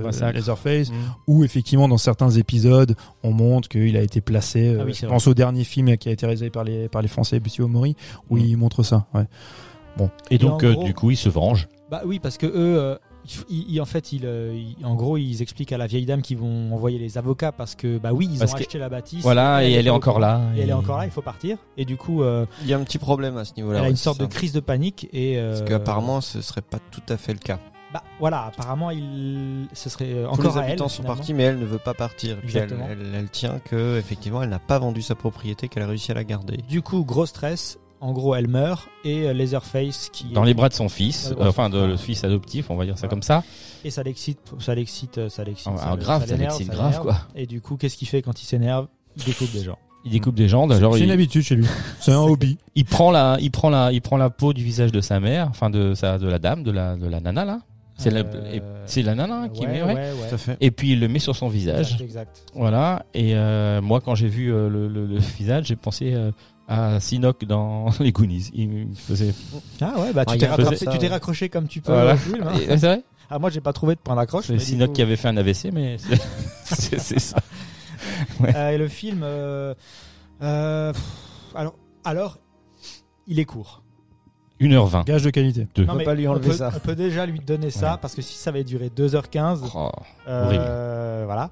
Euh, Non, mais ça, ça montre bien. En fait, c'est aussi bien une qualité qu'un défaut. ouais. Ça prouve bien que dans ce, le temps qui appartient au film, tu peux rien développer. Tu peux pas développer une histoire, tu peux Non. pas développer des, c'est bien des trop long, personnages. et malgré tout, c'est trop long. Et comme je disais, euh, je sais pas quand je t'ai expliqué, tu n'as le temps de de de de de de, de, de- de- de te prendre pour affection pour aucun personnage. Bah, déjà, ils sont, ils ont. Aucun personnage. Déjà, ils sont, Déjà, ils sont, détestables. ils sont oui. détestables quand en arrivant, euh, voilà. En fait, t'es content qu'ils meurent. Ouais, ouais, presque, mais t'es presque, c'est presque ça. ouais. Enfin, moi, je sais que j'ai rigolé. Il y a des scènes qui sont euh, bon allez pour lui donner des trucs. Il y a des scènes où je me suis dit tiens ok allez c'est original. Écoute, il y a une photo pour certains plans qui est pas, qui est pas dégueulasse quand même. découpes oui, oui, bus. oui, oui. J'ai vu la scène dans Ouais. le bus où il découpe tout le monde. Je me suis dit ok allez ils se sont fait Il y, plaisir. a, il y a euh, deux trois images qui sont très fortes, qui sont Et- vachement sympas quand même. Ouais. Justement le plan où il a la tête qui ressort du champ de de colza. Ah ou je sais oui, plus ce que voilà, oui, quel ouais. sang il est. Et quand il pleut, quand il est dans, dans le, ouais, il y a deux trois, il y a deux trois trucs comme ça qui sont euh, visuellement c'est euh, c'est plutôt c'est- pas mal. Ça fait des belles photos. euh. Mm. Mais c'est tout en fait. Le Mais c'est reste, euh, c'est convenu. euh, Tu t'attends plus ou moins à chaque Et fois puis- à ce qui va se passer. euh, J'ai lu, j'ai lu euh, donc un- une interview dans le magazine Mad, Mad Movies Ah. euh, du c'est scénariste ou réalisateur, je sais plus, un des deux qui disait qu'à la base il voulait pas mettre euh, d'éléments modernes dans le film, c'est-à-dire euh, de téléphone, de, de, de choses comme ça, C'est de Fede Alvarez qui disait ça. ouais, qui voilà, qui, qui voulait pas mettre ça parce qu'il pensait que ça avait ça apportait rien et en fait euh, il a pris comme référence le Polaroid, c'est ça. Mhm. Le po- pola- en fait, il a estimé que le Polaroid dans la version initiale de Massacre à la tronçonneuse, c'était déjà une trace de modernité. C'est-à-dire que déjà les gens qui arrivaient avec Ouais. un, un élément enfin moderne de voilà. Et donc en fait, il s'est dit "Oh bah oui, alors euh, Ouais, bah, mettons mettons 25 téléphones sur non. TikTok." Ouais. Enfin, c'est un En- peu c'est un peu gros quoi. Oui, oui, en- non, mais t'as as raison. Mais là, on peut le rejoindre, c'est effectivement, c'est que euh, en 74, l'utilisation d'un Polaroid, ça s'inscrit dans une modernité en 74. Aujourd'hui, Exactement. tu- en 2020, 2021 ou 22, peu importe, si tu utilises un smartphone, euh, tu ne peux pas ne pas utiliser un smartphone, tu ne t'affranchis pas tu sais, de, de la Mhm. modernité. Donc tu peux le présenter. Sauf après, c'est l'utilisation que t'en fais. Euh, là, qui est, qui Oui, est plus sur ridicule. tu Mais sauf qu'on peut ce qu'on peut condamner, c'est de, de se de se plier à ça. Tu vois, il aurait pu faire ça autrement, tu vois. Enfin, il dit à la base, il, il aurait pu être fidèle à sa pensée initiale en disant qu'il voulait pas intégrer de modernité ou de d'éléments de téléphone ou des choses comme ça dans le film. Et, euh, Ah. Il aurait pu, je sais pas comment, mais il aurait pu se priver de ça. Et au fait, il final, il s'est il s'est dit bah tiens, en fait, puisque l'ont fait, moi je le fais aussi, tu vois. Enfin, Ouais, ouais. Enfin, moi, je- après, je pense qu'il y y a, bon, c'est comme on disait tout à l'heure par rapport aux intentions. Je pense qu'il y a aussi des intentions dans le film de décrire c'est le, la modernité actuelle avec les réseaux sociaux, donc l'utilisation inévitable du smartphone, comme étant quelque chose de, dé- de déviant. hmm. Euh, bien sûr, bon, vous, je vous laisserai développer, tout le monde va être tous d'accord pour dire à quel point c'est idiot et c'est mal, mal amené.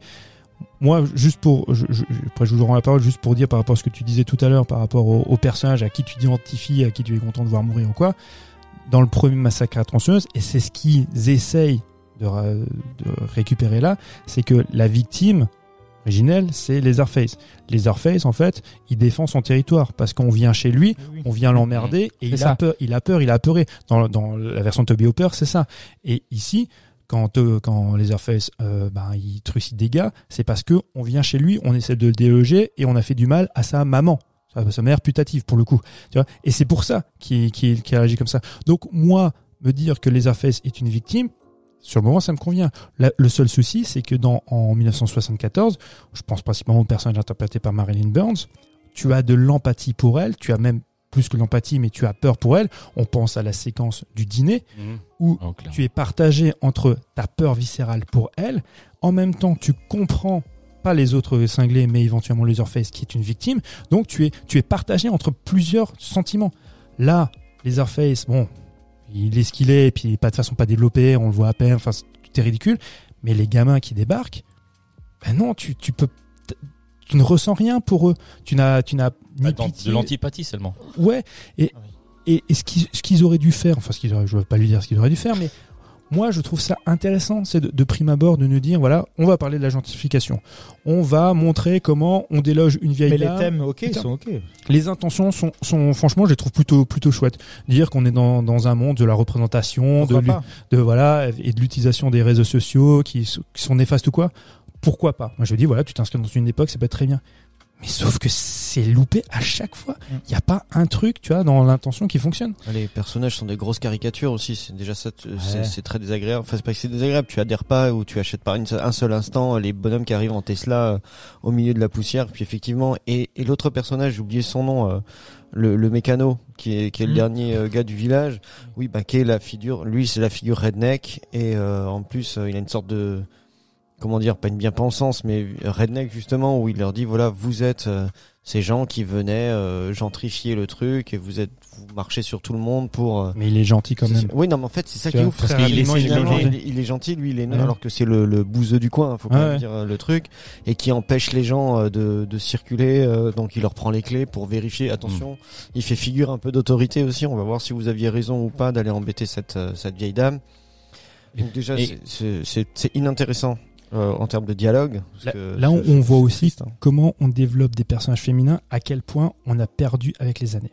En 74, le personnage de Marine Burns n'est jamais sexualisé, à la différence de la plupart des slashers qui viendront par la suite. Mm. Les Halloween, les Freddy, les ouais, Vendredi 13, peu importe. Ce n'est pas son cas, elle. Tu vois, on est en 74, c'est un film éminemment politique. Quand ils font un remake en 2003 qui est produit par Michael Bay, Mm. donc c'est un remake avec Jessica Biel. J'adore Jessica Biel, voir la plastique Jessica Biel. Ça me réjouit, mais sauf que il y a pas plus miso. C'est que là on fait euh, plan fesses, plan nichon. Mm. Donc on n'a rien compris. Euh, c'est tu quoi, vois un Marcel Blanc qu'elle a. C'est ça, qui est mouillé, tout ce que tu as avec un chapeau de cow-boy. Elle est magnifique, mais sauf que les gars n'ont rien compris au film. Enfin, c'est une playmate quoi. C'est ça. Ils n'ont pas rien compris à la, à la portée politique du, du film de 74. Donc là, les mecs se disent bon ben nous, en 2020, on va pas faire ça, on va pas sexualiser nos personnages féminins. Donc du coup, moi, je trouve ça plutôt bien. Mais du coup, on en fait quoi? L'inverse. On en fait-. On en fait des victimes. des victimes en plus. Ça aussi, c'est bien, ça m'énerve. Enfin, c'est pas que ça m'énerve, mais ça me ça me parle pas du tout quand on fait d'une des deux filles euh, une victime d'une des tueries, euh, tu sais. Non mais tu te rends compte en plus la bêtise du truc, c'est une victime, c'est une victime d'une tuerie. Moi, enfin comme je dis à chaque fois, moi j'ai pas d'a priori. On me présente ça, ok, je veux bien. Sauf que la meuf, c'est une victime d'une tuerie.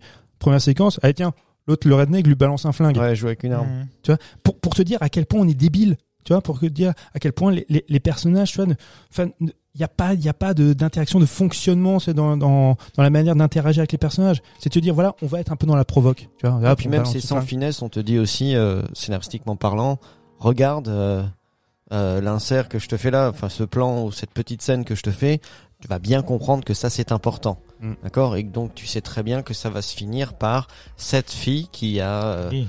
En l'espace de 30 secondes, même pas euh, euh, vaincu l'appréhension de l'arme qu'elle a, veut utiliser cette arme un peu Mm. plus tard dans le film. Donc en fait, en plus, tu sais que ça va être cousu de fil blanc. Et c'est... euh, ouais, en fait, tout, tout met les pieds dans le plat à chaque fois. Tu vois ce que je veux dire? Et, euh, Et puis ramener la vieille actrice. Et le, ouais, le comeback alors de ça, c'est le- Sally, c'est la cerise sur le gâteau de ma déception. Oh, j'ai failli Quand crever. même, j'attendais rien, je suis pas déçu. Attends, mais quand il la soulève avec la tronçonneuse. Ouais, ouais. Non mais non, mais c'est... Non mais alors pour- pourquoi elle est là? Parce que en plus bon, Passage de relais, tu. Oui. bah, Marilyn Burns est Mm. morte. C'est L'actri- mauvais, Jack. L'actrice Marilyn Burns ce mort. est décédée, donc elle pouvait pas revenir. Donc il faut juste penser à un truc. Les fans de 1974 connaissent Marilyn Burns, ok? Mais la plus, elle n'est plus revenue dans d'autres épisodes. Si elle est revenue, je crois, c'était dans le 4 ou un truc comme ça, mais elle rejouait même pas ce rôle-là. C'était plus sur un caméo. Elle n'est pas inscrite comme Laurie Strode, c'est dans Halloween, dans la mythologie Oui, oui. tu vois, de Massacre à tronçonneuse. Donc, le gamin qui regarde Massacre, Massacre à tronçonneuse, il voit ce personnage, il dit, mais c'est qui cette vieille? Bah, bien Il sûr. sait pas qui c'est. Ouais, il s'en fout. Et toi, qui connais le personnage et qui connais Marilyn Burns, Tu te dis, vous avez souillé son. mais non, mais sur le moment, tu dis, mais c'est qui cette vieille? Parce que c'est pas elle. Elle se ressemble pas. Oui, sauf mais- sauf que mais- du coup, on va te montrer un Mais- Polaroid. Non, mais il te l'explique, ouais, ils expliquent. Ah, c'est On- ça. on- remet le Polaroid. Mais c'est ça, pour ça, ils sont obligés de te l'expliquer parce que si le personnage, déjà si l'actrice était encore vivante et si le personnage, tu vois, avait marqué toute toute l'anthologie, tu vois, de Massacre à la tronçonneuse, elle serait apparue, t'aurais tout de suite compris. Sauf que là, il faut quand même se rendre compte que là, le personnage est quasiment voisine de Leatherface, mais elle a attendu, euh, C'est ça, ils sont, elle a deux villages après. elle a l'a attendu jamais 50 trouvé. ans. Elle a attendu 50 ans pour le choper. Et en 2000, c'est réglé. Et pourquoi ils font ça? Ils font ça parce que justement, t'as Laurie Strode, c'est euh, dans qui fait son comeback, c'est dans le Halloween. Euh, les derniers Halloween qui sont sortis, qui sont réalisés par, euh, je sais plus comment il s'appelle le gars. Là, il y a Halloween Halloween Kills, et puis il y a Kills machin. euh, ouais, attends. Je- je- le nom m'échappe maintenant, bon, peu importe. Et donc, du coup, ils surfent sur ça. Ils se disent, bon, ça a marché avec Halloween, allez, on fait, re- on fait revenir euh, la vioque. Mais sauf que ça ne fonctionne pas et c'est mal amené. Le personnage de Marion Burns, c'était un personnage, mais qui était hyper bien, qui était vachement bien écrit, c'était un personnage formidable. Mais ce que vous avez fait là, c'est pas un hommage, c'est cracher sur sa dépouille. Exactement. C'est une horreur.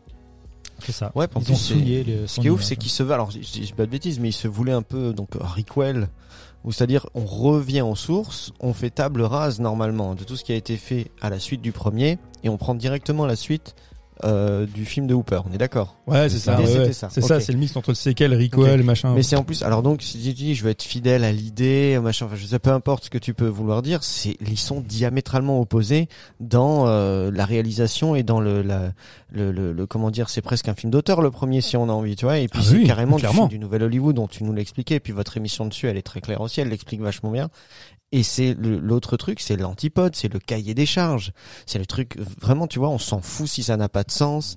C'est mal écrit, je te, je te torche ça en 1h20. Alors bon, je veux bien qu'il y ait eu des problèmes de production et euh, de distribution de machin. Ok, ça a été le foutoir, ça a changé de réal et de, c'était compliqué. Ok, mais c'est, euh, il me semble non, c'était pas, Ouais, un très, premier- très- très rapidement en fait, c'est effectivement Fede Alvarez qui produit ça. Ils ont mis deux réals euh, en place. Au bout d'une semaine, tout ce qu'ils avaient tourné, ben ça a pas convenu. Ils ont viré les rushs, ils ont viré les gars et euh, le nouvel arrivant, ben le mec il a dû Mm. tout reprendre à zéro. Mm. Donc déjà quand t'entends ça, Covid, ça pue du c'est cul. compliqué. Déjà tu sais que voilà c'est mal C'est embarqué. déjà dur, effectivement. Mais euh, comme tu dis, quelles que soient les choses, les, les- ah, ok, comme tu dis, peu importe les choses dont on veut, qu'on- on veut parler et les, les sujets qu'on veut traiter, tout, tout est amené euh, avec des gros sabots. Voilà, c'est- tout est amené avec des gros sabots. Il y a quelques gens qui se réjouissent des scènes gore. Ah, franchement, si tu veux du gore et des trucs, t'as des scènes qui sont beaucoup plus sympas dans d'autres films, bien mieux faites. Euh, et euh, cerise sur le gâteau, comme je disais tout à l'heure, ce qui m'a déjà, en plus, si ça peut me gâcher des films déjà que j'apprécie pas spécialement, mais les, les comebacks euh, de Mamie, vengeresse euh, à coup de fusil à pompe, qui en plus, ça fait 50 ans qu'elle attend de lui coller une bastos dans la tronche. une fois arrivée en face, elle bégaye.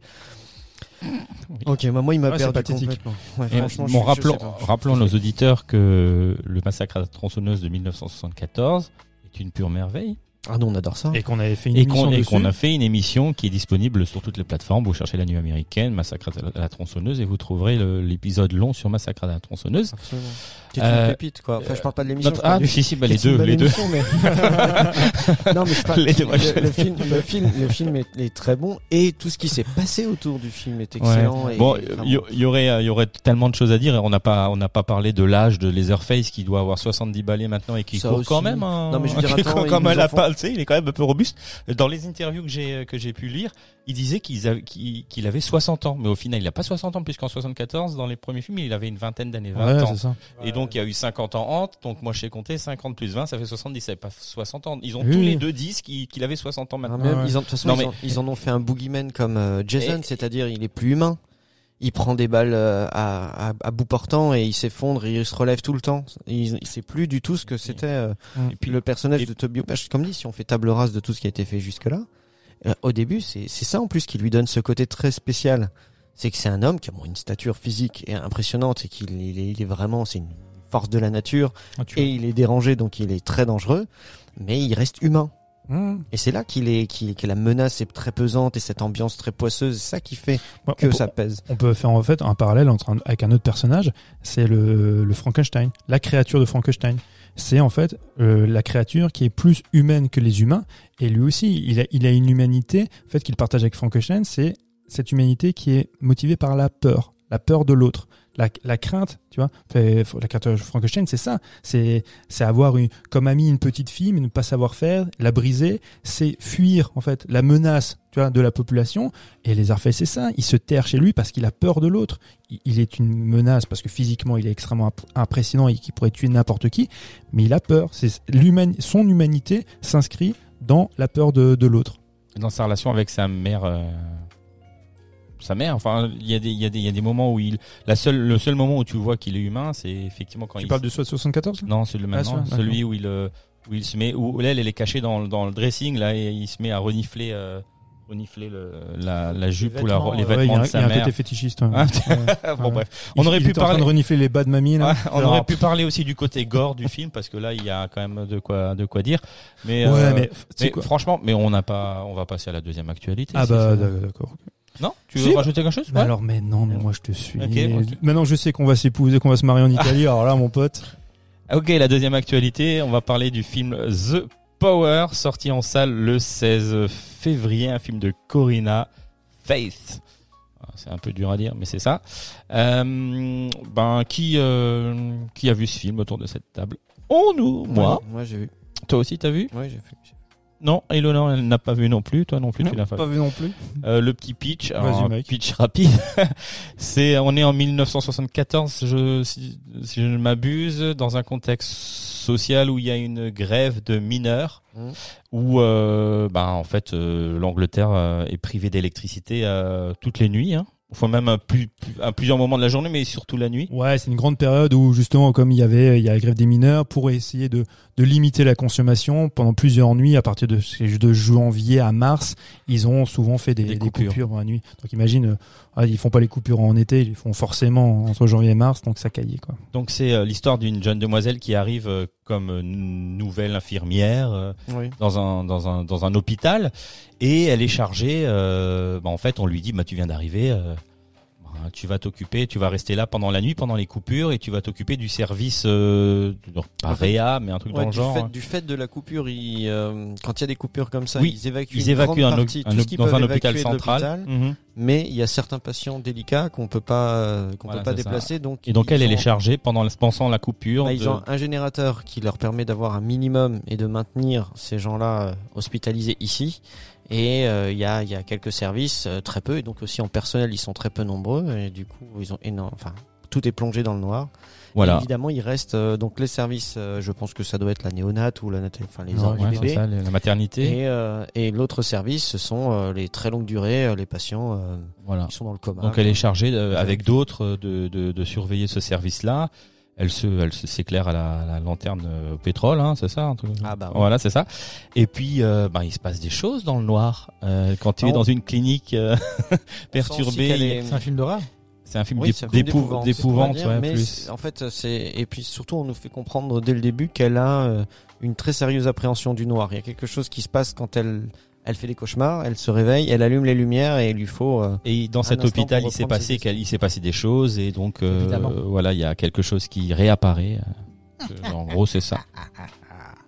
Voilà. Voilà. il va C'est ça. trucs. Donc Ouais, du c'est- coup, c'est un premier film. Et euh, moi, j'ai toujours petit euh, budget. j'ai toujours une sympathie pour les premiers films parce que le film est pas exempt de défauts. Hein, il y en a quand même, il y en a quand même pas mal. Mais je trouvais le, j'ai j'ai trouvé ce film plus que plaisant, très intéressant malgré malgré les différentes lacunes qu'il a, parce que voilà. les, les, les petits films comme ça qui traitent à la fois de, de possession, de fantômes, de c'est un rap and revenge movie aussi. Il y a, il y a ce fond social, Mm. tu vois. Il y a des références, tu vois. En filigrane quand même, c'est bien amené, moi j'ai trouvé. Ouais, ouais, c'est, je- je- je- Parce que je l'avais, je l'appréhendais assez mal, moi, je, de, de sa bande annonce. Je fais encore une fois l'erreur de regarder une bande annonce, tu vois. Et euh, j'y j'y allais un peu en à reculons, en fait. Et j'étais aussi agréablement surpris. Non, non, c'est c'est une, c'est une petite chose, un peu fragile comme film. On- moi, je, je le verrais bien en double programme, c'est avec The, bon, même s'il a pas la même ampleur, mais avec The Nightingale, tu vois, qu'on qu'on avait Oui, traité. oui, oui, oula. Je trouve que c'est, euh, c'est- non, mais de par de par ce qu'il traite, c'est de l'omerta, tu sais, dans dans dans, les, dans D'autant plus Dans dans, le web. milieu hospitalier. dans le milieu hospitalier à cette époque-là, c'est de, parce qu'on on parle de, de jeunes filles abusées, tu vois, Encore ce genre de choses.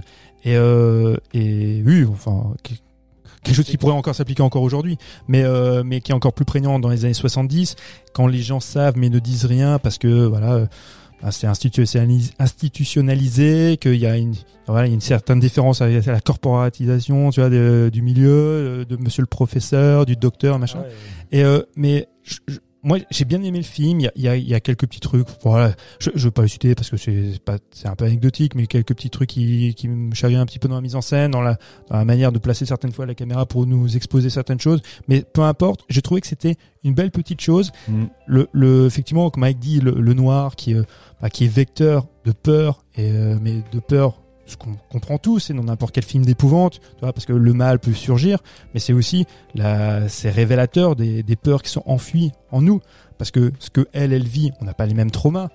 Mais on le vit quand même en regardant. On le vit aussi, Mhm. mais c'est- tu sais que toi dans le noir, bah ça fait, y a- ça fait surgir aussi certaines choses. Et je trouve que tout ça, bah, c'est bien décrit. Il y a un travail qui est bien fait justement. C'est là que je, je je veux pas peut-être pas tirer un trait entre le premier massacre à la tronçonneuse et celui-ci, vois, mais il y a aussi une utilisation euh, diégétique du, du son. Oui, ah oui, Tu t'as raison. il Oui, n'y a oui, pas beaucoup de fait. musique. En fait, on se sert énormément du son euh, ambiant, euh, de, de des éléments, tu vois, de, de Des bruits du- métalliques, de- des, du, du des- monde. Voilà, c'est c'est-à-dire c'est très organique, euh, c'est très c'est c'est très ancré dans ce qui est en train de se passer, et du coup, tu as une vraie plongée dans une sorte de, de, de réalisme. Quoi, Bah, ça hein. Tu- accompagne tu- tout tu le film, vraiment. hein. La lumière, c'est film. la même chose, comme on est plongé dans le noir. Alors après, le contexte fait que, mais on utilise très bien la lumière naturelle qui s- qui est celle de la scène. Tu te sens oppressé aussi un peu Absolument, À fond, tout oui, le temps. à Et d'ailleurs, il y a aussi un clin d'œil. Enfin, moi, c'est ce qui m'a fait, c'est un clin d'œil, c'est-à-dire que cette, cette, cet hôpital le fonctionne euh, sur euh, avec un, un on appelle ça, un générateur. Et le générateur fait ce bruit de moteur. Parce qu'à un moment, il tombe en panne et elle doit aller le relancer. Oui. Ah, non, Ah non, il y a pas, non, un- non, il y a pas je- un truc comme ça. Je sais plus. non, non, non, elle, elle relance pas le générateur. Non, mais, elle, elle euh, doit à un moment donné. Enfin bref, elle, elle a des moments obligatoires. En plus, Elle appelle Jack Nicholson qui vient le faire comme dans Shining et ça se passe très Non, mais il y a des moments où forcément elle se rend dans la zone où on entend et il est très proche et il y a vraiment ce, ce on ressent un peu la même la même oppression qu'on a au début de Massacre à la tronçonneuse quand il s'approche de la maison et qu'il y a le générateur qui Ah tourne oui, oui, le et qui te met une ambiance Et- euh, comme ça tout de suite un peu folle quoi. Et elle, a, et elle a tourné dans, un, dans une clinique euh, désaffectée, une vieille clinique Bah, je... je- crois. Juste pour l'anecdote, euh, pour, pour vous dire, je sais pas, tu te rappelles quand j'étais euh, un de mes premiers boulots, où j'ai travaillé à, à l'hôpital et j'étais standardiste là-haut et je faisais les postes de nuit. Peu importe le bâtiment dans lequel tu es, quand tu es dans des grands bâtiments comme ça, Sur- quand t'éteins surtout tout- la psychiatrie.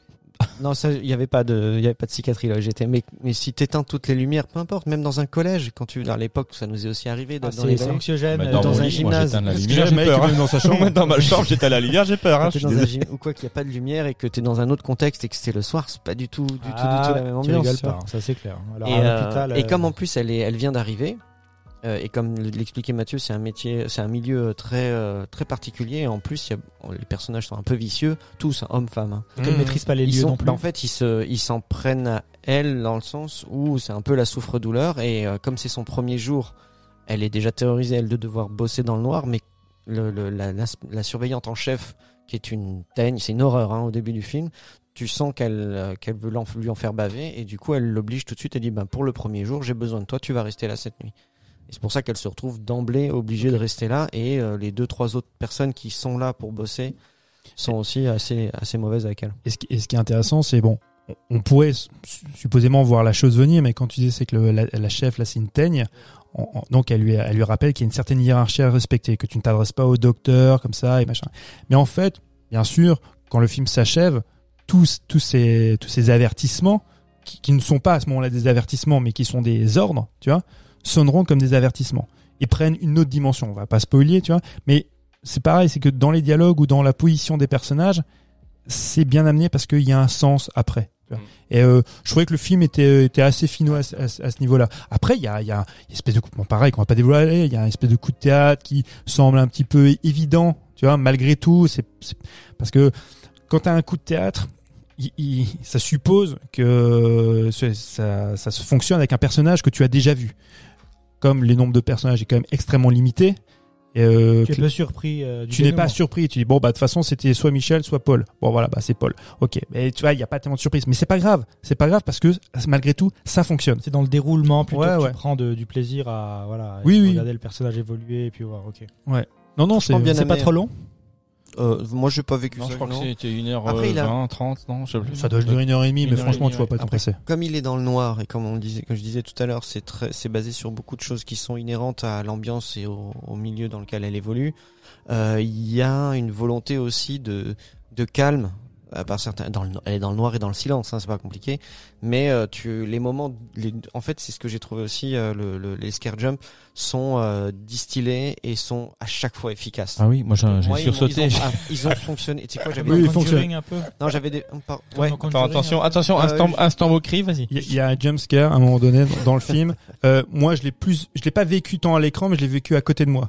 Parce que il faut savoir que quand il y a un jump scare, il il y, a une phrase qu'il faut absolument sortir, mais très fort pour que tout le monde l'entende, c'est putain sa mère la pute. Et là, j'ai mon camarade Mike qui gueule ça, mais pas juste il le murmure, il fait putain sa mère la pute. Calme-toi, Michel. Donc moi, j'ai eu plus peur de Mike euh, que la séquence le film. Non, Mais- il faut que ça, ça mais- a fonctionné et en plus je me disais pas oh, c'est cucu, c'est nul, c'est en fait ils, ils sont tellement bien amenés ils sont vraiment efficaces plaisant. Et ce quoi. qui- et que c'est c'est agréable. Et ouais. ce qui est bien, c'est que je- donc j'ai lu que c'était tourné dans un donc dans un, une clinique, mais c'était tourné uniquement dans le même cou dans les mêmes couloirs, dans les mêmes salles, dans les mêmes couloirs. Et en fait, euh, la réalisatrice, a, elle a donné un code couleur à tous les services dans la clinique. Tu vois ce que je veux dire? Pour donner une, une épaisseur au bâtiment, une grandeur Ah, euh, ouais. et un, un bah, un sorte de, de labyrinthe. Ouais, ça va euh, du etc., pipi au tu vois. cacadois.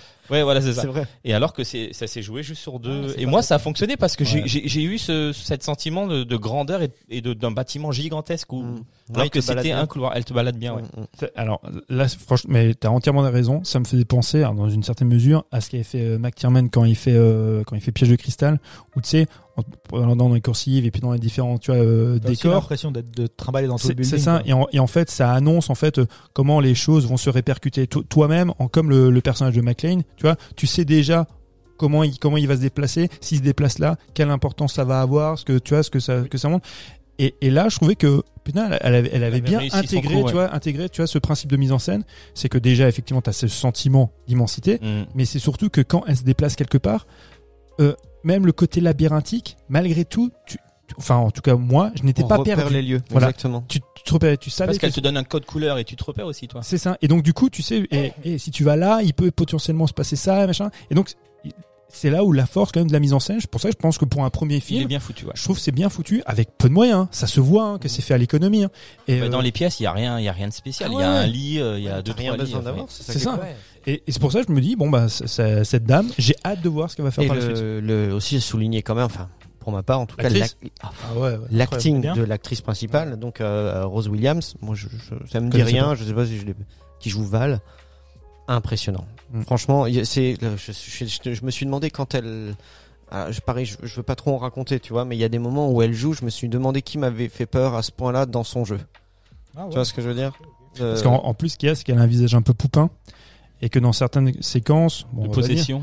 voilà, on va dire, ouais, elle, est, elle est possédée, tu vois, il y a, bon, avec tous les gimmicks que tu peux avoir dans les films de possession, mais ça fonctionne vraiment bien parce que justement, il y a cette dichotomie entre ce visage poupin et ce qu'elle est capable de, bah, de- l'exorciste. de, ouais, c'est ça, avec les contorsions, ce genre de choses, tu vois. Ouais. Mais euh, ouais, ça c'est assez, assez dingue. Effectivement, euh, ça fonctionne super bien. Ouais. Moi, je, honnêtement, moi, je, Vous recommandez. clairement, au début, Ouais. j'étais- je- j'étais- en regardant la bande-annonce, je me suis dit, ça va être un truc truffé de jumpscare. Ah Voilà, ensuite, j'ai regardé La ça. Nonne il y a pas très longtemps, donc c'est peut-être pour ça aussi que je suis un peu trauma là. J'ai j'ai plus envie d'aller voir des trucs comme ça. Et c'était vraiment. Il y en a, bon, genre, enfin, euh, même si j'ai sursauté une fois, mais je crois que j'ai je me- Deux. deux fois, ouais, Deux voilà, fois, ouais, deux ouais, fois. deux fois. ouais. La première était plus, plus impressionnante. La deuxième, Mais t'étais plus dans la retenue. Ouais, c'est bon, j'ai peur, mais ça va. Ouais, ouais, mais j'en ai pas eu tant que ça. Deux dans un film, ça, ça me va. Ouais, non, mais c'était chouette. Donc, euh, merci. En fait, et euh, mais- ju- juste pour revenir, bah, juste pour en, en fait euh, enchaîner sur ce que disait euh, ce que disait euh, Jules, ça, il, il a raison. On, on se retrouve avec des films actuellement, euh, des films de possession, La Nonne et compagnie, donc tout l'univers de Conjuring. Et pour une fois qu'on a le droit à un film qui sort en salle et qui est un film britannique, qui n'est pas associé, tu vois, à, à, à toute cette mouvance des films de James Wan et compagnie, bah moi, je- Ça fait plaisir. bah, c'est pour ça que j'avais envie d'y aller aussi. Je me suis dit ah là ça, ça m'intéresse. Il a fait il a fait la tournée des festivals, on l'a enfin en salle. Moi j'ai lu des critiques assez négatives, pas de pas forcément de la presse, la presse n'était pas tellement emballée, mais mais de spectateurs qui disaient bah c'est un film qui méritait pas la salle, qui méritait euh, qui mériterait plus d'être sur Netflix ou sur Prime. J'entends ça parce que effectivement il y a une habitude maintenant de consommer ce genre de programme sur sur euh, en SVOD.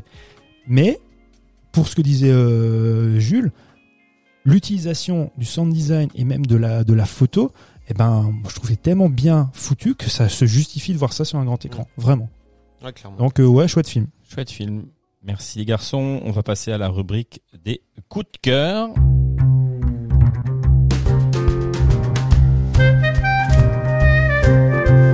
Les amis, Oui. Eleonore va venir nous rejoindre pour nous présenter ses coups de cœur. Qui, bah, Loris. Allez. Mais oui, Eh ben, euh, pas de jeux vidéo, Oui. de la BD. D'accord. Donc revenons. euh, oui, je sais, euh, tu fais la. Bah ouais, je suis La déçu. prochaine fois, je. je Ah. Euh, parce qu'en fait, euh, la thématique de la BD m'intéressait particulièrement au regard du film euh, donc euh, Dernier face à face, où on parlait justement de, de l'importance de l'arme et du pouvoir que ça te, que ça te, que ça te confère, hein, surtout dans cette période. Du coup là, c'est une BD qui s'appelle L'homme qui n'aimait pas les armes à feu et qui en fait. euh, C'est MacGyver. McGregor, il n'aimait pas les armes à feu. Mais non, mais ça Ou se c'est passe, Cucillo. en fait, C'est une très bonne BD. c'est une très bonne BD. Et donc c'est Putain, mais genre, tu les connais toujours. Oh là c'est là. sûr, Ouais, je la connais aussi. Pour le Je coup, connais, c'est- je connais. en vrai, quand tu connais un peu les BD, c'est des BD très connus. Donc Ouais. euh, voilà. euh, si tu veux. Non, les BD très connus, c'est Boule et Bill, Tintin et Astérix. me. Oui, bien sûr. Eh bien, Très bonne BD. Picsou Magazine. c'est c'est scénarisé par Lupano, donc qui est euh, Ah un oui. des meilleurs scénaristes aussi euh, du moment. Et donc ça raconte en fait l'histoire de d'un homme qui s'appelle euh, Maître Byron Peck. Euh, qui est avocat. Et donc qui raconte aussi euh, ça se passe donc dans un western crépusculaire où justement euh, les avocats les hommes de loi commencent à prendre le pas sur les cow-boys et qui raconte un peu comment un mec qui à cette- ce temps-là n'aime pas les armes à feu n'aime pas la violence survit aussi et se bah, se dépatouille d'affaires euh, des fois un peu compliquées. Donc on suit un peu l'histoire de, de ce mec-là. Euh, voilà, il y a plusieurs tomes, les aventures sont, sont, sont intéressantes à suivre et, euh, et c'est empreint de beaucoup d'humour parce que Lupano est connu pour toujours avoir une belle touche d'humour dans ses trucs et c'est vraiment drôle. Tu c'est pas juste du sourire, c'est tu rigoles vraiment. Lui, il scénarise et il, il dessine aussi. Non, scénariste uniquement. Ah. Et, et du coup, c'est une très chouette BD que, je, que je conseille vivement si vous aimez même le western violent. hein, ça, se- justement, ça donne un pendant un peu euh, parallèle à ce qu'on a l'habitude Mhm. de, de voir dans, dans les BD justement de western où il y en a. Bah, Eleanor va en parler. Il y en a, il y en a une, toute une, une tonne. Une donc, flopée. euh, une flopée. Donc voilà. Je conseille. Merci Loris. Euh, ben toi tu es dans, tu vas rester sur le- la même thématique. Alors, euh, trois BD de style bien, bien différents. Donc, euh, il y a Ghost Kid. Euh, tiens, te le fais passer. Donc, c'est euh, plutôt euh, une BD aventure. On va suivre l'expédition d'un vieux cow-boy qui est à la recherche de sa fille et qui va être guidé par un jeune Apache donc, qui s'appelle euh, Ghost Kid, qu'il pense être le seul à voir. Et euh, pourquoi ce coup de cœur? Parce que je trouve qu'il y a de très beaux dessins. On est plongé dans l'univers du western. Et, Ah oui, c'est très beau. Qu'on peut qu'on peut retrouver aussi dans, dans des films. Et t'as des planches complètes aussi, c'est vachement bien. Après, dans un deuxième style, il y a Lincoln. Donc ça, c'est plutôt euh, euh, c'est plus farfelu. C'est une BD plutôt d'humour. Donc c'est euh, Lincoln qui est né de père inconnu, qui est d'une mère prostituée. Et puis il est très très en colère contre tout le tout le monde jusqu'au jour où Dieu vient vers lui et tente de le convaincre en lui disant qu'il est possible de donner un sens à sa vie. Et donc, il va lui donner le pouvoir d'être immortel. Voilà, en gros. C'est pas mal. Et une troisième BD qui a bonne presse, c'est euh, L'Avenin de Laurent Astier, euh, qui met en avant une héroïne euh, qui, sous ses airs de femme charmante, vient dans l'Ouest américain pour en réalité accomplir sa vengeance. L'auteur est venu d'ailleurs dans une librairie que j'aime beaucoup qui s'appelle Savabulet. Euh, à Strasbourg On présente. et il y a plein de dédicaces d'ailleurs prévues pour euh, le mois de avril donc allez-y Ouais, appelez hein, pour faire vos réservations parce qu'il y a beaucoup de monde qui veut. Ouais. Il y y, a la queue. hein. ouais ouais Je confirme. Mathieu. On va réserver? Hein, oui, oui, oui. On va réserver une séance. Bien sûr. Bon moi j'ai, alors je vais, vous allez m'en vouloir, mais j'ai pas forcément de coup de cœur. J'ai, j'ai pas de coup de cœur, mais j'ai regardé dernièrement. j'ai regardé. Euh, Alors, il y a deux semaines, on a fait un coup de cœur commun parce que je savais que ça allait être compliqué, tu vois. Et, et là, aujourd'hui, il y en a pas. Ouais, là, pas. Non, moi, je, je, je n'arrive pas à trouver quelque chose qui me plaise dans J'en- ce J'en monde. arrive pas. Ah, pas. Non, non, mais juste un clin d'œil sur un film que j'ai vu récemment qui s'appelle Drunk. Ah oui, Oui. bah oui. Voilà. Euh, j'ai vu ce film, euh, bon, il y a deux, deux, trois jours, je crois, et j'ai adoré. Mmh, Moi qui savais pas de quoi ça parlait, je pensais que ça allait parler de beuverie aux États-Unis, des gens, des, des jeunes qui allaient se bourrer la gueule entre eux. Et au final, c'est euh, l'histoire de quatre potes, enfin ouais, quatre amis qui travaillent euh, dans l'éducation nationale, enfin voilà. Et euh, en Avec fait, Matt Mikkelsen. avec Mads Mikkelsen. Mads Mikkelsen. Et c'est un film danois, c'est ça? Tout à Oui. fait. Ouais. Mm. Et donc du coup, euh, le principe c'est de mettre en, en pratique une étude qui dit que à partir que- qu'un qu'un être humain a besoin de 0,5 grammes d'alcool dans le sang pour être à la limite pour être bien et ne pas tomber en dépression et être euh, à la limite Tout de le la temps bien. tout le, Le temps moment- bien et le- pas de désinhibition Voilà. enfin voilà enfin à la limite de, de la désinhibition et euh, pour pouvoir assurer en société euh, avoir Le un- point parfait. le point parfait pour avoir la 0,5 confiance et donc euh, leur, leur mm. pacte, c'est de bon après c'était traduire efficacement. Enfin voilà, euh, voilà, sur- faire une étude sur ce truc-là. Et donc euh, bah, c'est l'histoire de ces quatre que ces pas de quatre potes qui mettent ça en pratique et tous les jours dans leur vie professionnelle, amicale, ben ils ont cette cette limite, mais qui euh, qui n'arrivent pas à gérer euh, in fine quoi. Donc euh, franchement j'ai adoré ce film-là. Donc c'est mon petit. Vous l'avez tous vu? Oui. Ouais, moi aussi. T'aimes bien? Ah Non. bon Non Du coup, la morale de l'histoire, c'est quoi C'est qu'il faut picoler, c'est ça Ah ouais, ouais, ouais. Vous êtes suspect, vous êtes suspect, bande d'alcooliques.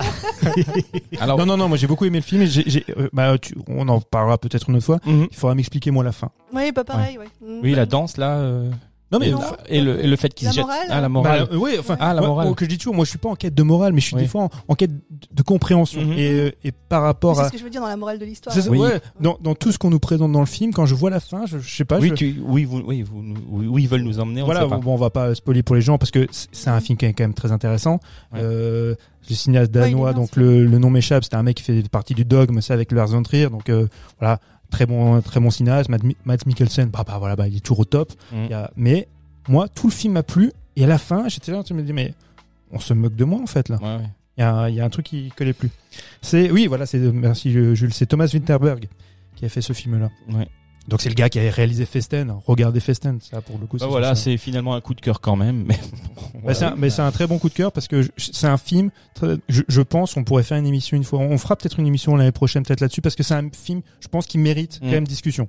Il peut, ah, clairement. Hein. Surtout pour vous là, que je vois dans votre œil là que hein, il y a- 05, il y, a le foie qui appelle là. hein. Ouais, non, mais c'est intéressant comme film. Mathieu. Bon, alors en fait, moi c'est un, c'est un bouquin. Euh, je suis fan de western italien, comme je vous ai déjà expliqué, et il y a finalement il y a très peu de, de bouquins qui parlent de ça. Il y a les bouquins qui sont qui sont dédiés à Sergio Leone ou bien même à même à Corbucci, il y a eu des bouquins. Et il y a Alex Cox, Alex Cox qui c'est un cinéaste britannique qui a écrit un bouquin qui s'appelle 10 000 façons de mourir, point de vue d'un d'un cinéaste sur le western italien. C'est une somme en fait, mais en fait, ce qui est intéressant avec ce bouquin, c'est que c'est véritablement son point de vue à lui. Moi, je suis pas toujours d'accord, donc il référence. Je sais pas, il y a peut-être une centaine de, westerns, hein, c'est un pavé. Le truc fait 600 pages, donc il fait un pitch, et puis euh, après, donc il y a la, la fiche technique, il y a le pitch, donc ça peut sembler un peu rébarbatif, mais ces pitchs sont franchement bien écrits. Et après, il fait son analyse. Il explique, voilà, le film, comment lui le voit, comment il s'inscrit dans dans le western italien, les résonances qu'il a et quoi que ce soit. Mais même si c'est hyper in- intéressant, il, il aime pas Clint Eastwood. Il trouve que c'est un acteur de merde. euh, euh, il, il est pas toujours très sympathique avec euh, Solima. Facha Facha, c'est un film mineur. Tu vois pour lui. Mais c'est pas grave. C'est super intéressant à lire parce que son point de vue mérite déjà d'être lu parce que parce que le mec, bah, il a l'expérience, il a beaucoup de culture. C'est très intéressant. J'étais pas toujours d'accord avec lui, mais j'ai appris plein plein de choses. Donc c'est un, vraiment un super bouquin. Il est pas donné, il coûte 50 euros, mais c'est vraiment vraiment un chouette bouquin. Tu rappelles le titre juste? Alors le titre, ça s'appelle 10 000 façons de mourir, 62. Ok. sous-titré point de vue d'un cinéaste sur le western italien. Grazie mille. Grazie mille. Merci les garçons, merci Léonore d'avoir participé à cette émission. Euh, merci à vous de nous avoir écoutés. Comme d'habitude, on vous rappelle que vous pouvez nous écouter partout, Spotify, Deezer, Apple Podcast. N'hésitez pas à partager cet épisode au plus grand nombre sur les réseaux sociaux, de nous suivre sur les réseaux sociaux et sur Instagram. Et on se retrouve au mois d'avril avec deux émissions euh, consacrées à Parasite et à. Nosferatu. Et en attendant de se retrouver, eh ben, on vous souhaite une belle semaine et puis euh, prenez soin de vous. Ciao, ciao. Ciao.